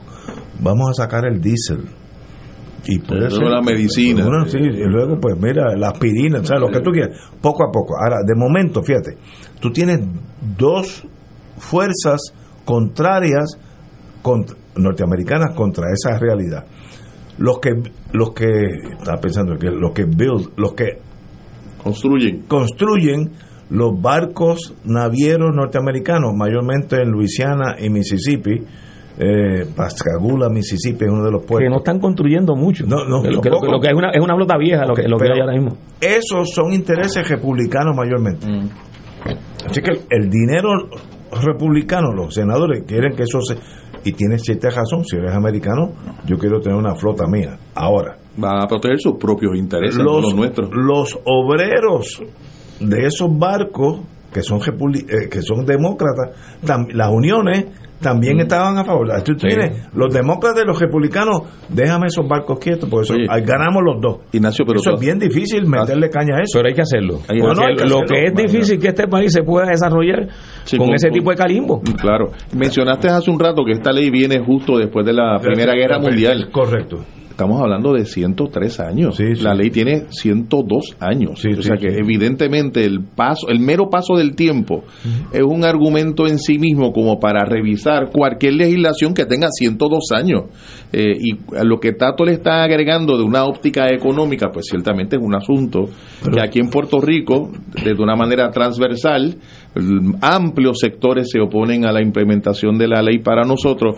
En Estados Unidos tenemos una situación distinta. Bien difícil. Es distinta. Las uniones son demócratas y están en contra, y los republicanos, que son los dueños de los barcos, también están en Pero contra. este, Pues, este, esta experiencia del buque con diésel ha demostrado lo que llaman en tiempo real la naturaleza del problema, las consecuencias Ah. contra la vida, la Pero salud, mira, la etcétera. naturaleza del colonialismo, Claro. que incluye el colonialismo sindical de Estados Sí, Unidos pero mira, sobre Puerto pero Rico. Negocia, vamos a hacer una excepción.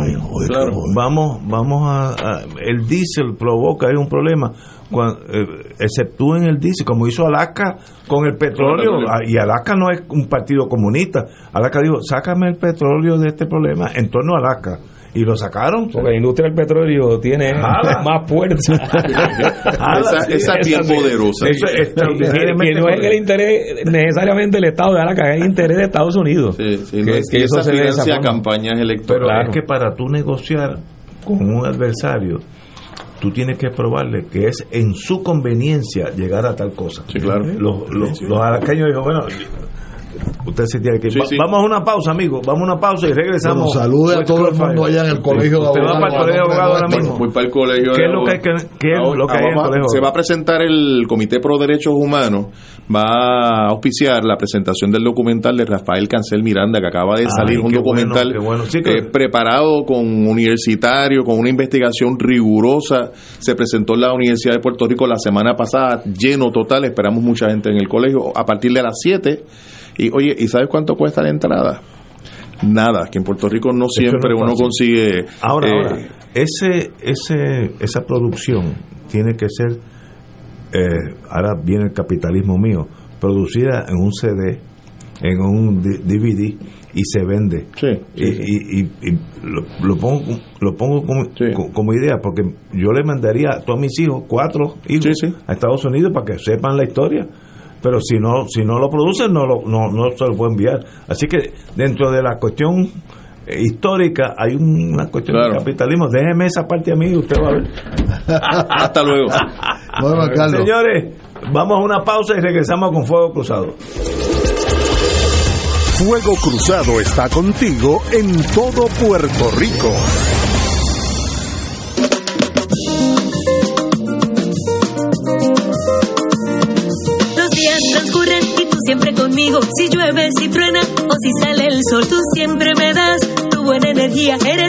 de risa, la voz que pone a pensar. Así es la radio de mi madre.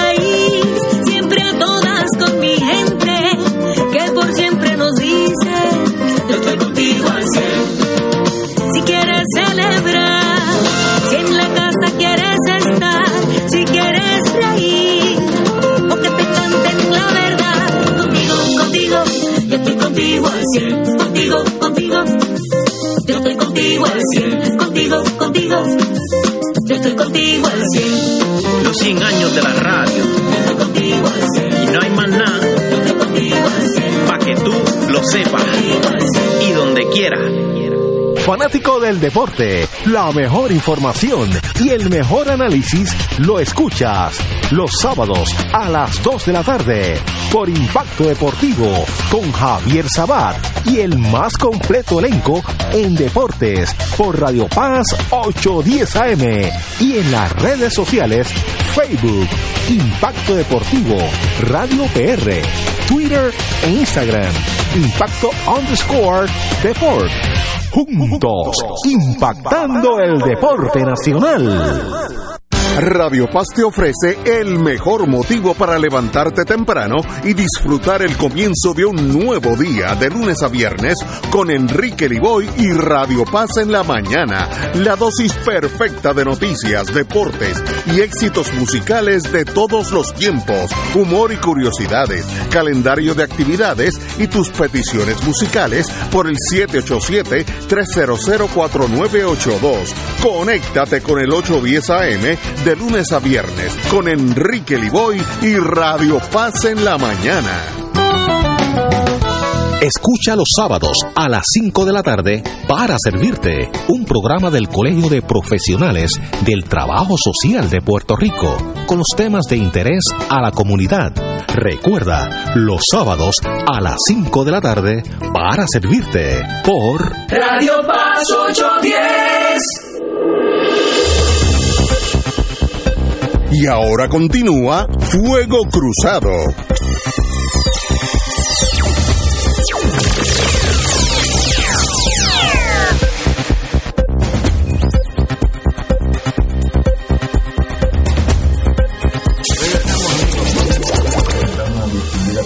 que está aquí con lo que yo digo que es uno de los casos más importantes de la historia de Puerto Rico.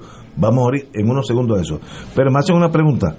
El Tratado de, Li- de Libre Comercio de Estados Unidos con República, República Dominicana y Costa Rica permite que ellos usen barcos suyos o de otra nación y, y lleguen aquí. ¿Sí o no? Es incorrecto. Si es de un punto norteamericano a un territorio norteamericano, el barco tiene que ser norteamericano, de bandera americana, tripulación americana. Si no, no puede entrar. Ahora, si usted trae Mercedes-Benz de Alemania en un barco de bandera alemana, pues no, eso no es problema. Ahora, es, es de un puerto norteamericano a otro puerto norteamericano, en ese caso Puerto Rico, tiene que aplica. por ley, aplica. It is the way it is. ¿no? Pero si el barco viene con plátanos de Costa Rica, pues puede usar el barco que sea. No Ah, tiene que ser si, si viene de Costa Rica, pues, a Puerto Rico. Puede ser coreano si quiere. Lo- la- toda la, la carga que llega de Estados Unidos a San Tomás y Santa Cruz puede ser la bandera que usted quiera. Pero Puerto Rico no ha sido sacado de esa de esa rigidez legal y, y dudo que se pueda alterar porque hay muy intereses creados demócratas y republicanos para que eso se quede así. Ahora, lo interesante es que, fíjate que si se hace esa dispensa o excepción, lo que corrobora es que es importante que se elimine. O sea, si es buena para esta embarcación, es mejor para toda la flota. Eh, si es buena por 10 días, como ocurrió después de María, y que no se aprovechó más porque es un periodo realmente corto de tiempo para que se puedan reorganizar las rutas. Eh, esos son rutas que hay que, Ignacio, tú sabes de eso. Esos son rutas que se organizan y que se diseñan este, y toma mucho más tiempo. Pues si era bueno por 10 días, es bueno por los 365 días del año. Sí, pero, pero, pero eso es correcto. Yo no estoy diciendo que no, no quiero ponerle ni un acento ni una coma a lo que tú dices. Eso es correcto. Pero es la muerte de la flota mercante norteamericana, porque es 10 veces más cara.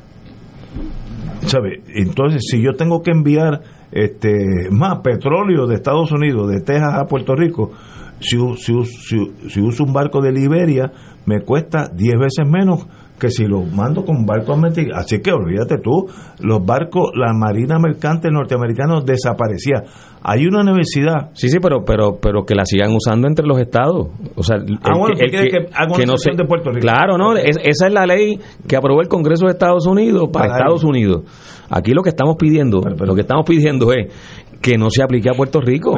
Digo, lo que estamos exigiendo, además de que es una imposición, porque no te voy a dejar de plantear el asunto de la imposición colonial. No, no, eso es. Además de, de la imposición, tiene un costo extremadamente oneroso que genera serios obstáculos para el desarrollo económico del país. Un dato adicional que es importante siempre insistirlo y recordarlo, de las razones por las cuales el puerto de las Américas fracasó en Ponce, Claro. es por las leyes de cabotaje. La, la imposición de- pues entonces, ese proyecto que se pensó como el proyecto estratégico de Puerto Rico, que sobre ese proyecto se iba a montar toda una actividad económica que iba a cambiar la realidad económica del país, fracasó por la imposición de una ley. Oye, pero ahí, ahí- Entonces, que, que, que los barcos sigan circulando entre los estados y entre los puertos de No, Estados Unidos. Pero no, pero, pero, pero- Oye, Lo- Tato, lo- esos- pero esos si- barcos, esos barcos. Si alguien escribiera un libro, un libro de cómo se diseñó ese puerto de las Américas, a alguien se le quemó. O sea, a alguien se le, se le fue la, la guagua. Porque cómo tú vas a planificar un puerto de las Américas tan impresionante como era, sabiendo que había una ley de, ¿cómo es? de, de cabotaje que corre en contra de los intereses de ese puerto. Y fue advertido porque el propio estudio oficial que se Lo decía. el de Frankel, que es el estudio principal, Imagínate. lo anotaba, decía, aquí hay una, lo de, más o menos decía, aquí hay uno- unas dificultades en las leyes de cabotaje que aplican a Puerto Rico y las tarifas aduaneras. Ambas son Entonces imposiciones. construyeron el puerto y, y el puerto, los tornillos, creo que ya tienen moho, los No, tornillos eso puerto. Nunca existió, pero mira, mira, es que yo soy un poquitito de eso, no, tampoco soy experto. Tú no puedes tener un puerto eh, de traslado, ¿cómo se llama? Eh, transshipment point, si no tienes soberanía. De es, transbordo. de De transbordo. sí. Es imposible. Te voy a decir, casos específicos. Viene un barco alemán del Pacífico hacia Alemania, va a pasar por el canal de Panamá. Hay un problema y una de las hélices le mete a un arrecife y eh, la hélice de grande de esta estación, de, de esta eh, Oficina. estudio donde estamos, pesa 25 toneladas. Cuando hay una, una hélice está mala, tú tienes que corregirla a muy poca velocidad porque si no el barco va a brillar. Ok, mándame una hélice Desde a Panamá. Desde Alemania. De- a, la pa- a Panamá. Pues yo voy, yo, yo voy para Panamá. La hélice llega a Panamá. No hay aduana, no hay nada. Esta hélice, el, el, el barco Hapag Lloyd va a llegar aquí en, cinco días. Necesita que le pongan esta hélice.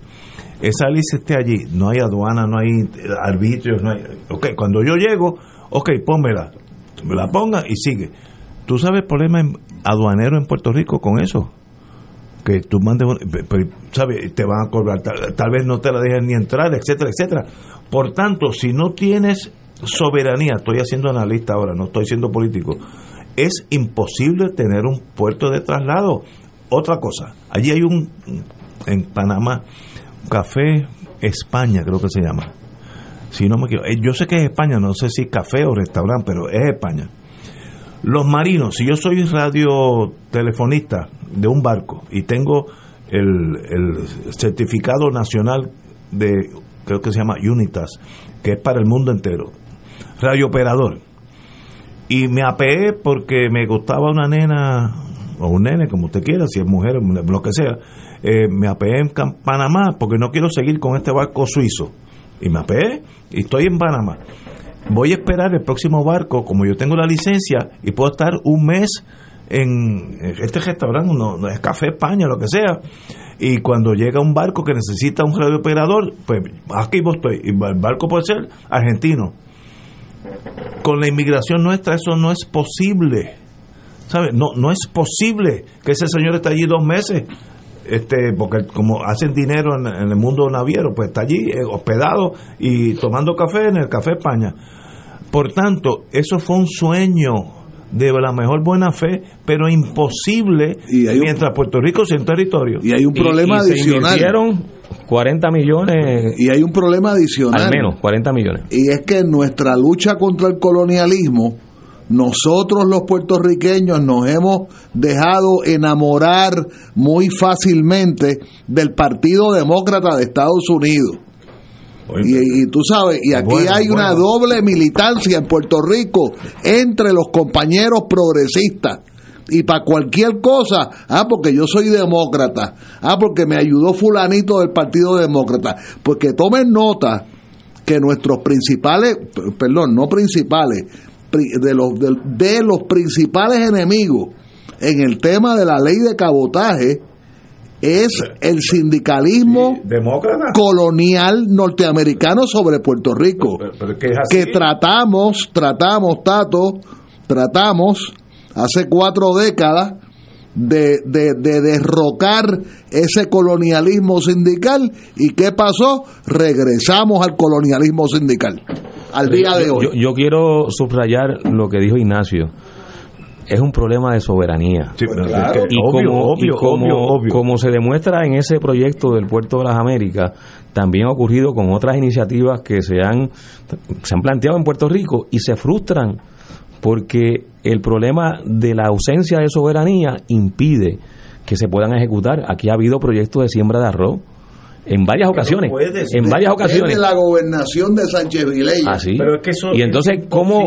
¿cómo tú sin soberanía vas a proteger tu producción agrícola? Lo único que tú puedes hacer es Lo mismo que hace Estados Unidos. Estados Unidos protege su producción agrícola y nosotros no podemos. ser. Claro. Lo único que puede hacer, lo que puede hacer Puerto Rico en torno a agrícola es producir cosas que Estados Unidos no produce. Piña, café. No te metas con papas, digo, eh, si se pudiera, ¿no? Eh, arroz, es una locura. Trigo, Estados- eh, maíz. Estados Unidos puede regalar el arroz, regalarlo en Puerto Rico para hasta que tú quiebres. Bueno, hay, hay, hay- Y no- no- hay una historia que una- no una se ha hay una historia que no se ha escrito es cómo eh, la economía la gran economía norteamericana esquinió el panapén en la década del 30 para meter a la papa americana ¿entiendes? o sea la- lo que se comía aquí era panapén Sí, sí, sí. y, y se esquinió un poco se ilegalizó Pero es que eso es lógico si tú estás actuando como norteamericano. Pues por tú vas a eso. proteger Claro, los norteamericanos. Y ese, y ese es el conflicto nacional nuestro. que representa el No, colonialismo, exacto. sí, sí, sí. Son intereses encontrados. Ustedes los puertorriqueños y nosotros La- los norteamericanos. Exacto, y es así. Ellos son los que están allá los- y nosotros somos los que estamos acá. aquí a los muchachos. Que se vayan ellos. Oye, Tenemos vamos a hablar un poquito aquí. más de colonialismo con una cosa que se llama el SSI cuando volvamos de una pausa. Ah, tú estás en ese- Fuego Cruzado está contigo en todo Puerto Rico.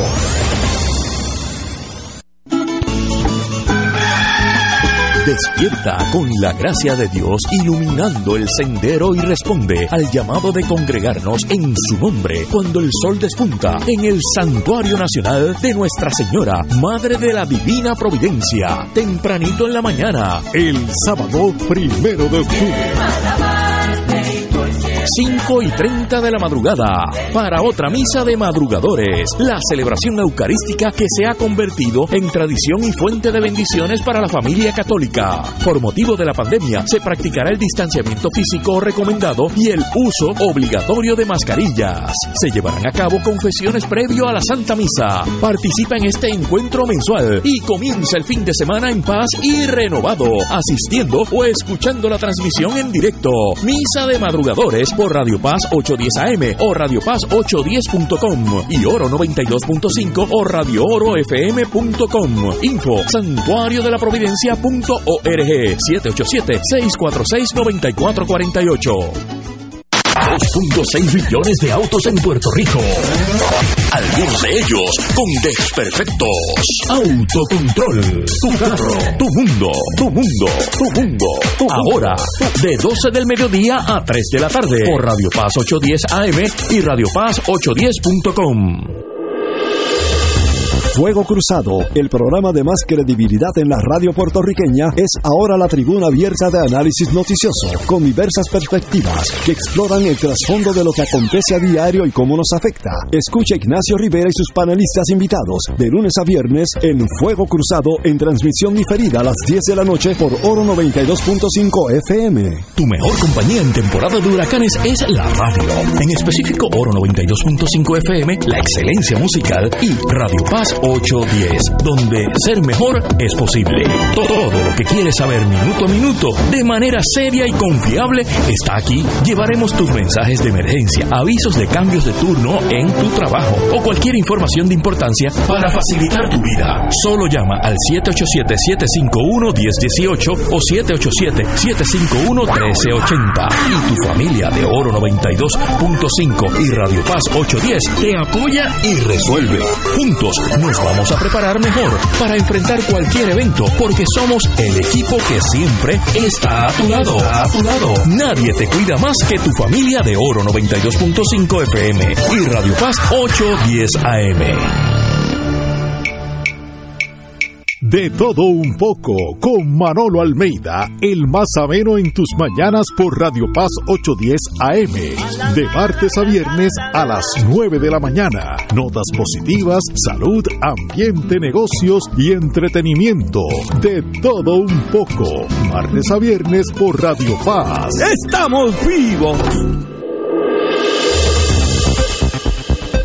Y ahora continúa Fuego Cruzado. Regresamos amigos y amigas, estábamos hablando de imperialismo y como este programa es un tema liviano, sí, es un tema para hablar las cosas como, como son. Tenemos con nosotros una distinguida compañera abogada de mucho prestigio, doña Isabela Bislaimán. Hola, amiga. Buenas tardes Compañera. y gracias por tenerme de nuevo. Isabel tiene uno de los casos más importantes que están pasando en estos momentos, en los últimos años, por Puerto Rico, y es el caso de lo que se llama en inglés SSI, Supplemental Security Income, que es aquellas personas que están bajo un threshold, una, un nivel de pobreza, eh, reciben Social Security, pero es tan poco que el gobierno federal le, lo, lo lleva a un nivel mínimo. En Puerto Rico, con la pobreza nuestra, pues hay mucha más gente per cápita que en Estados Unidos como Estados Ricos, como eh, Florida, California, etcétera. Un caso importantísimo. La última vez que yo leí algo, me corrige Isabel, porque no, no sé tanto de ese caso como tú, pero ese caso conllevaría eh, una erogación de Estados Unidos a nosotros casi de, sobre un billón o dos billones de dólares al año. Sería una industria si le dan los mismos derechos que tienen los norteamericanos, no es, no, no es una excepción.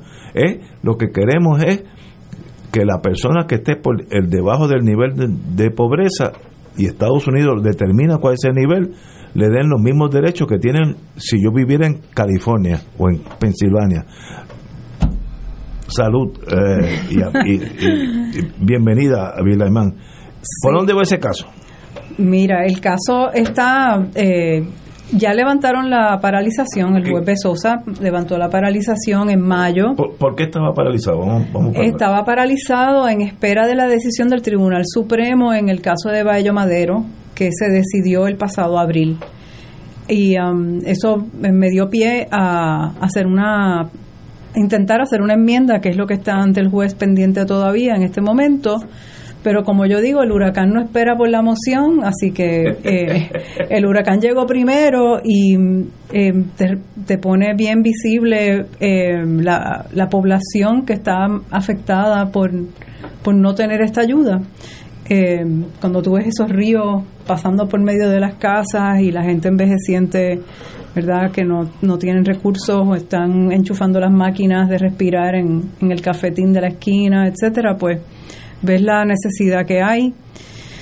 Y pues viene siendo un programa que, que es una zapata, digamos, porque fíjate que estamos en, esta debacle de- del huracán y no tenemos energía. Yo sé que ustedes ya llevan un rato hablando de eso y todas las razones por las cuales no las tenemos. Eh, el FEMA o las asistencias XY, lo, lo que son las plan B, A, B, C, D, no están funcionando y entonces no tenemos tampoco tan siquiera una red eh, una red de asistencia social que sería como un safety net, que realmente el programa está diseñado a ser un safety net. Eh, ¿Cuál fue el caso que, que trae esta controversia? El señor que se muda de Nueva York. Baello Madero. Baello Madero. Sí. Eh, explícale al pueblo qué es eso. Ah, el señor Baello Madero eh, era un residente del estado de Nueva York que se muda a Puerto Rico y continúa recibiendo la asistencia de SSI sin saber que había una diferencia en la ley. En un momento que tiene que hacer un cambio administrativamente, eh, se percatan que él está viviendo en Puerto Rico y el gobierno entonces eventualmente lo demanda para en cobro de toda esa asistencia que recibió no teniendo derecho a recibirla y para recuperar la cantidad que eran 28 mil dólares. Si se hubiera quedado en Estados Unidos no hubiera habido problema. Ningún problema. Es por estar en un territorio. Es por haber venido a Puerto Rico. Muy bien. No cualquiera, porque hay otros territorios como Northern Marianas que sí Que lo siguen. reciben. Oye, oye, increíble. Lo, Sí. hace, lo hace hasta más patético. Pues entonces yo digo como que no hay una zapata, digamos. Esto nos pone en evidencia que no hay una zapata social. Esto como un tema, yo lo veo como un tema estructural, como que eh, no es que no queramos tener aire acondicionado, pero primero hay que poner una zapata y, y a nivel social estamos viendo que la zapata no está bien puesta. O sea, el río pasa por el medio y ese no está ahí para para darles alternativas a, la, a los ciudadanos de si no va a haber luz, pues tener por lo menos un ingreso mensual con el cual pueden eh, tomar medidas alternas, ¿no? Como eh, energía renovable de alguna manera, placas solares, tener una neverita con medicina. La única razón que Vallejo, si se muda aquí, recibe menos, Baello, perdón, es porque Puerto Rico es un territorio. Porque si se hubiera movido de Nueva York a California o a Wisconsin, no- no es, es Sí. por estar en Puerto Rico. Sí. Ok, Ese, ese es el- lo que causa este, este trauma judicial. ¿Qué ha planteado el Seguro Social o el, o el gobierno de Estados Unidos ante lo que ustedes están reclamando? El Departamento ¿cuál es el de argumento? Justicia, el Departamento de Justicia bajo la administración de Trump y la, y la administración de Biden tienen la misma posición. No hay ninguna distinción. tú decías Pero Biden no lo había prometido en la campaña presidencial como una promesa de campaña. Sí, eso es eso es Y correcto. después se tragó las palabras. No, él hizo, el, de su oficina salieron unos proyectos para incluirlo en el Build Back Better, que entonces eh, falló en el Congreso, o sea, al final pues eso no fue para ningún lado. Pero en, a, a nivel oficial, en el tribunal, donde tú haces la representación oficial de cuál es tu posición, la posición es exactamente la misma. Pero te pregunto, ¿el presidente Biden no hubiera tenido la autoridad de rama ejecutiva de dejar sin efecto la demanda? No de retirar la... O sea, la apelación, técnicamente, o sea, retirar la, la apelación o, Eh, o la petición for certiorari En ese fuera. caso, en ese caso sí lo hubiera podido hacer, ¿verdad? Y- tenía la autoridad y no lo hizo. Correcto. Y en este caso, pues también tiene la autoridad del de- el abogado de, de la, de la nación es el Departamento de Justicia. En cualquier momento el abogado puede cambiar de opinión y decir tienes razón, como en cualquier caso, ¿no? Tienes razón, este y, y ya ceder y terminar ahí el caso. Y esas cosas ocurren normalmente Y eso en cambio de una, administraciones. tendría una consecuencia únicamente en Puerto Rico, entonces no tendría consecuencia en los otros territorios. Por ejemplo, eso sería un beneficio. O sea, porque los territorios están todos en diferentes circuitos, ¿verdad? Veo, Entonces, sí, eso es sí, parte sí. del juego, ¿verdad? Que para dónde, hasta dónde lo llevas y hasta dónde vas, porque eh, pues no incluiría, por ejemplo, la- las Islas Vírgenes, porque esos son, ellos están en el tercer circuito, sería una, o sea, sería una consecuencia legal puramente local para Puerto Rico, si, si lo hiciéramos así. ¿Y ha habido el argumento económico? O sea, ¿se ha levantado el- lo que puede implicar en términos de, de Mira, en- estamos en unas etapas bien tempranas en lo que es el caso que yo estoy llevando ahora mismo, que es Rivera Fuentes versus comisionado. Eh, y pero ya de lo que están planteando es va por el mismo camino y en esencia es estos demandantes y estamos hablando de personas discapacitadas y, e indigentes, ¿verdad? Personas que por definición la ley desde que se, se implantó dice safely unemployable, que de- Safely, safety. safely unemployable Que, que no eres que no que de seguro no lo vas a poder emplear en nada Inem- inempleable. O sea, ahora entendí, inempleable. ahora entendí. So, es un segmento, ¿verdad?, que por definición, por sus condiciones, por su edad, ¿verdad?, porque eh, también incluye envejecientes de, mayores de 65, eh, no van a trabajar. Se sabe que en algún momento en todos los países del mundo hay un segmento que no va a trabajar o no trabaja desde el primer día. O sea, y no tiene que haber habido una un historial de trabajo y de contribuciones para recibir esa, esa ayuda. No, esta, by the way, para aclarar, no es, no viene de la administración del Seguro Social como tal. El Seguro Social lo administra, pero los fondos vienen del Tesoro y van directamente al bolsillo del ciudadano, como el PUA, que va directa a la cuenta. Y eso también hace una gran diferencia, ¿verdad?, en cómo, la, cómo se logran administrar ese, esos fondos para los propósitos de ese individuo.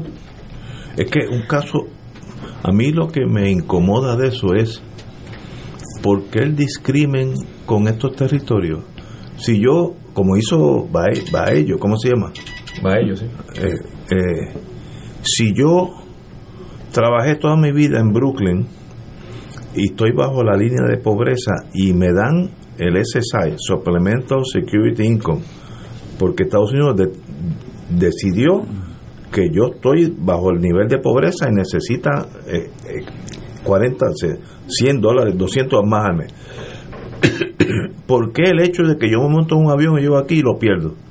¿Por cuál es la raz- razón? Aquí la vida es más barata, al contrario, es más cara. Ujú. Así que es un discrimen por ser territorio y eso es lo que me incomoda a mí. Bueno, entonces, lo que el caso de Baello, de hecho, el Tribunal Supremo lo decidió en bi- bien pocas palabras realmente y saltó por completo el capítulo de la ciudadanía. Eh, en básicamente dijo el- eh, la cláusula territorial es lo que aplica y, y el Congreso tiene derecho bajo esa cláusula a básicamente discriminar. Entonces, ¿cuál es la naturaleza del discrimen? Eh, y aquí es donde empe- empezamos a afinar un poco, ¿verdad? ¿Cuál es la naturaleza del discrimen?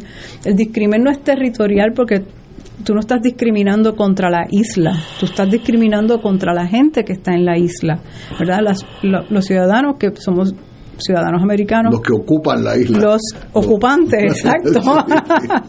los que están en ese pedazo de tierra son unas personas que tienen cierto color, ciertas razas, cier- cierta costum ciertas costumbres, cierta cultura, cierto idioma, ¿verdad? Entonces, pues ahí es donde entiendo que hay que afinar más Es un caso y no y no y no aceptar, ¿verdad? Porque por ahí la gente se pone a repetir discrimen territorial y yo pero ¿qué es eso? Si eso no existe, no es un discrimen territorial, porque ese SAI no le aplica a las montañas y a los ríos, ese SAI es para las personas. Entonces, de pues no puede contigo. ser territorial porque no es no es para el río Camuy ni nada, o sea, no es para la cueva. Hay discriminación también, pero, pero es otra. Pero no es ese. Pero de- déjeme lanzarle una, una, una vieja ¿verdad? teoría mía extra jurídica. Si Estados Unidos nos concediera el SSI a los puertorriqueños en Puerto Rico, yo pienso que habría cierto regreso de puertorriqueños a Puerto Rico.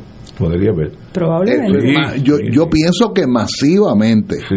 O sea, yo, yo pienso, ¿verdad? Tengo la teoría de punto, que han punto. habido centenares de, de miles de puertorriqueños que se han trasladado buscando el SSI y todas sus consecuencias. Yo lo sé por una amiga mía que su niño tenía unos impedimentos y ella pues decidió intelectualmente mudarse a Estados Unidos. De esos casos, hay, ya de esos casos hay muchos. 40 años. Más de lo que uno cree. Ok, entonces la pregunta mía es si el SSI fuera legal para nosotros en Puerto Rico, podría haber cierto regreso masivo de puertorriqueños a Puerto Rico. Bueno, primero hay que ver cuál es el número real de personas con, que cualificarían. Porque Bueno, claro, tienes que tener X, Eh, indigencia. un, un nivel de indigencia bastante res- eh, estricto y bajito. Y pues tener las condiciones también. condiciones médicas. O sea, etcétera. lo que, lo que, a lo que tú te refieres es, sin embargo, que es que esa persona no viaja sola, sino que viaja en familia.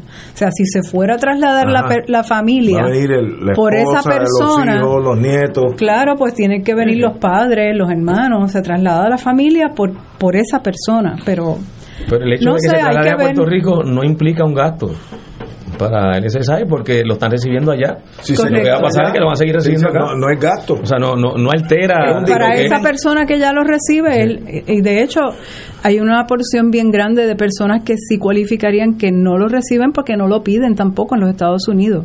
Se, se estima como un 25% de las personas que serían elegibles, de todos modos no están No- no no, lo están recibiendo porque no lo piden. Wow. Y entonces Pero no lo piden por ignorancia, por... Debe ser ignorante. Debe ser una combinación, exacto, y, y, y falta de acceso porque el, el sistema ahora es todo on- online, ¿no? Y, o sea, habrá personas que, que no tienen ni computadora. Que lo- hay montones, más de Claro. lo que uno cree. Wow. ¿Dónde está ese caso ahora? Ahora, el caso. Bueno, el caso está aquí en el, en el escritorio del juez. Tribunal de Distrito de ¿Qué Puerto tiene el juez ante sí? El juez Besosa. ¿Qué tiene ante sí? Una moción para enmendar. Una, segun- una segunda enmienda, porque hubo, hubo un- una primera enmienda que por las reglas no hay que pedir eh, permiso para enmendar, donde se añadieron eh, como 10 eh, deman- demandantes. Ah, que están en la misma. Exacto, y es que son 400 mil personas, así Wow. que no se puede añadir a todo el mundo, pero eh, fue un momento donde pues aparecieron más personas con diferentes condiciones y, y- y traían y muchos detalles a- al tipo de reclamo, ¿verdad? Por ejemplo, había hay uno que es el papá es eh, veterano de las guerras de Irak, lo hemos hablado aquí anteriormente, y Afganistán, un, un ciudadano americano que va lucha por, el- por la nación, pero su hijo en Puerto Rico no puede recibir ese SAI. Entonces, Es que es son, un son unos panoramas Es un discrimen tan nocivo. Porque si ese señor viviera en Wisconsin, lo recibiría todo. Y, y estuvo en el mismo Irak o Afganistán, lo que sea. Hizo el mismo sacrificio, pero en Wisconsin le pagan más que aquí. Y eso no, no es. a él no, No a es su justo. hijo. O Su al hijo, no es perdón, elegible el- perdón, sí, porque ah. es un hijo adulto, Sí, sí. Que, que es diferente de hacer Pero, menores de edad. pero ese es discrimen por territorialidad, porque estás en el lado que no era. Debes vivir en Wisconsin o Massachusetts. Pero no es por, no es por Puerto Rico. No, no, es por, por ti, porque tú estás aquí. Sí, porque tú eres, pero sin embargo, el tema ahora entonces va a ser qué tipo de ciudadanía es la que tenemos, ¿verdad? Pues Oficial, una vamos a hablar semi, claro, porque una- por ahí hablamos, ¿verdad? Comúnmente de segundo, segunda categoría, Bueno, ¿no? Tampoco votamos por el presidente. No es una ciudadanía Second plena. citizenship, Eso no. Bueno, pues Yo, yo sé que eso es y lo seguimos poniendo a prueba y ahora lo estamos poniendo a prueba vis a vis esto en directo con, con la cláusula Ese es el caso más de los casos más importantes que están corriendo en Puerto Rico y usted tiene esa lucha, esa obligación y yo estoy seguro que ha, pasado mm, días. ¿El caso de Guam tiene alguna pertinencia con esto? Eh, tú dices el de American Samoa. Sí, eh, sí, perdón, American Samoa. Eh, directamente no, ¿verdad? Y ellos pues no son ciudadanos, son nacionales también que ¿Se lo reciben o no lo reciben? El SSI. American Samoa tampoco no, lo no. recibe. ¿Quién es, quién es que lo recibe? Ah, Mariana. Mariana, las Sí, pero Marianas. hay, creo que son 14 mil habitantes en Mariana del Norte. Exacto. y Mariana, y lo repito 20 veces, Mariana del Norte eh, vi- viene de ser un fideicomiso y se toma una, se- se- hacemos una gran equivocación Pero- pero- pero- eh, en compararnos con las Marianas. Pero ¿qué tiene que ver que sean 14 mil ciudadanos o aquí 3 millones? La, justicia no puede ser El numérica. desembolso que hay que hacer. No, no, pero entonces... Par de ok. pesos. Ah, bueno, pues... Pero, pero en eso como quieras realmente ganamos, Pero, se supone que ganamos también porque Corruella hizo eso bien claro, lo en justicia, la justicia no es cuantitativa. ¿Es justicia o no hay justicia? No, eh, no, espera, ya hay mucha gente. pues, Pero no. déjame añadirte, porque es que ahorita mencionaste lo del si has trabajado toda tu vida, ¿no? Es que esto es irrelevante completamente, no hay que haber trabajado Es cierto, nunca. muy correcto. No hay que pagar taxes. Esto es, esto viene directo porque simplemente eh, eh, no puedes. Es básicamente por, para, por indigencia o por problemas médicos. Es las dos cosas. o sea, que tienen que ser las dos cosas. Las dos cosas. Indigente. O, ciegos también, ¿verdad? Indigente, ciego o incapacitado o ciego o incapacitado más o menos y claro el, grado de el grado de no evidencia pues tiene tiene que afectar o sea te tiene que impedir trabajar pero si yo trabajo toda mi vida, como dice Vallejo. Pero este. olvídate del trabajo porque no, hay que trabajar. No, pero si yo trabajé, Vallejo, trabajó todavía, se jubiló y se viene para acá y el Social Security, si me quedo allá me pagan eso, lo que yo gané más el SSI. No, ella te está diciendo que no tiene que ver con los que acumulamos mm, mm. seguro social por lo que hemos pues a Lo que voy, y lo que a lo que voy, espérate, espérate. En la por natural, por la forma en que está diseñado el programa, no hay que trabajar, no hay que tener historia. Si lo tienes puesto aparte y suplementas el disability o whatever, pero no es un requisito haber trabajado, no es un requisito haber pagado taxes. ¿Qué pasa? Quiere decir que ni el de Wisconsin paga taxes, ni el de Florida paga taxes, ni el de Vermont paga taxes, nadie pagó taxes. Porque están bajo la línea de flotación, vamos a poner la, línea de pobreza. No quiero usar malas palabras, no, no. están igual de impedidos. Ok, o sea, están tan impedidos como el, uno como el otro, ¿verdad? No puedes trabajar, period. Entonces, la posición del gobierno de Estados Unidos es que no aportan taxes. Y yo, pero es que nadie aporta taxes, ¿verdad? ¿Qué, es lo que dice el, gobierno?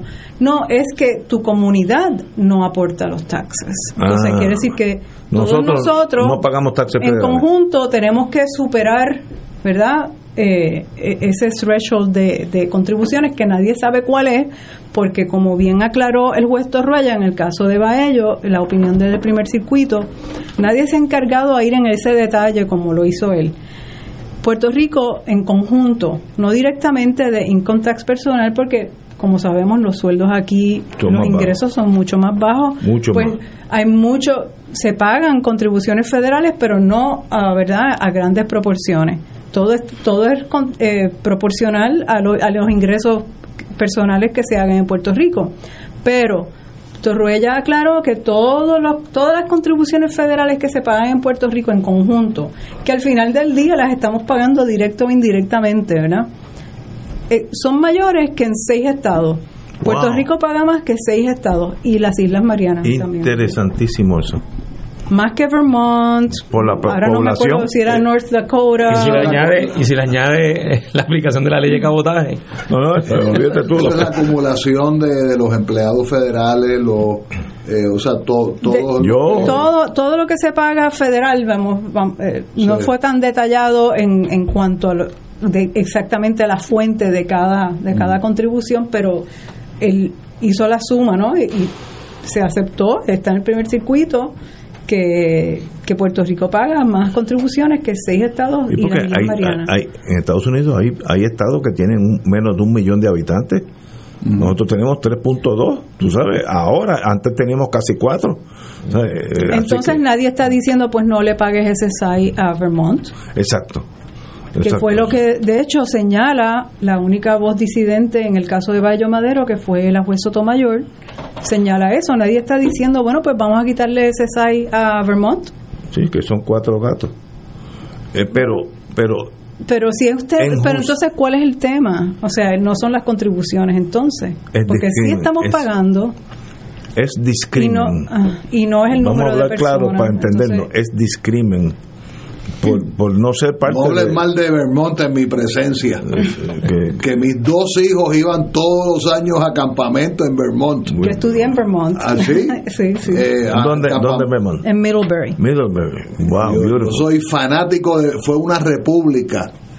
Yo conocí al alcalde de Burlington Bernie Sanders en el 86 era alcalde de Burlington sí y, y cómo lo conocí porque Maribras me dio una orden de que me montara en un carro y lo fuera a conocer. en el 88, por ahí yo estaba en, desde Halford, tuve que ir en, un carrito prestado, en un Mazda, me acuerdo. Y conocí al alcalde de, Burlington. ¿Qué va a pasar yo soy fanático de Vermont. ¿Dónde va? ¿Cuáles son los próximos pasos en ese caso? Ay, yo tengo que esperar que el juez Hay que esperar decida la moción. de- decida No moción para enmendarla. Sí, es para, enmendar. Ok, muy bien. Para incluir Eh, eh, otros demandantes. to- todos estos tipos de alegaciones de, de todo lo que no se incluyó ni se trajo a colación en el caso de Baello Madero. Bueno, si la justicia existe, y entonces a la edad de nosotros ya empezamos a cuestionarla, ese caso tú lo ganarás a la corta o a la larga. Bueno, mira, hoy yo Es venía que- de camino no- para acá no- no porque hay forma de perderlo si hay justicia. Cuando tú Eh, ves esa la- es la premisa que está frágil. cuando tú ves la población afectada, ¿verdad? Eh, pues sí, da- dan ganas No, de llorar. no, no, no, no. Y Entonces venía de camino y dije, ¿y cuándo fue Baello, verdad? Y yo di- eso fue, la demanda contra Baello fue antes del huracán María. Pero durante todo ese litigio fue toda, toda esa época post-huracán que aquí no había no pasa nada, nada. Con toda, con toda esa miseria, ¿no? ¿Verdad? Y, y todavía volvemos a empezar y todavía vuelves a decir lo mismo y ahora viene otro huracán y tenemos exactamente a la misma gente eh, igual tienes- o peor Pero tú tienes una... y todavía vamos a seguir eh, diciendo que, Pero que no tú tienes una ventaja. Primero que eres una abogada de primera línea y segundo que eres joven. Así que no dejes ese sendero porque a la larga ese caso se va a ganar. Es cuestión de justicia. Y, y la fiscalía que representa no quiero el Seguro. Social, me imagino, ¿verdad? No ha cambiado la postura. no Señores, tenemos que irnos. Son las 19 horas. A la señora, la compañera Isabela Vilemán, qué bueno tenerte aquí. gracias Bienvenida. Y me- cuando pase algo importante, siempre la, te pr- aviso la primera llamada es para mí. Señores, Chévere, gracias. a- hasta mañana, amigos.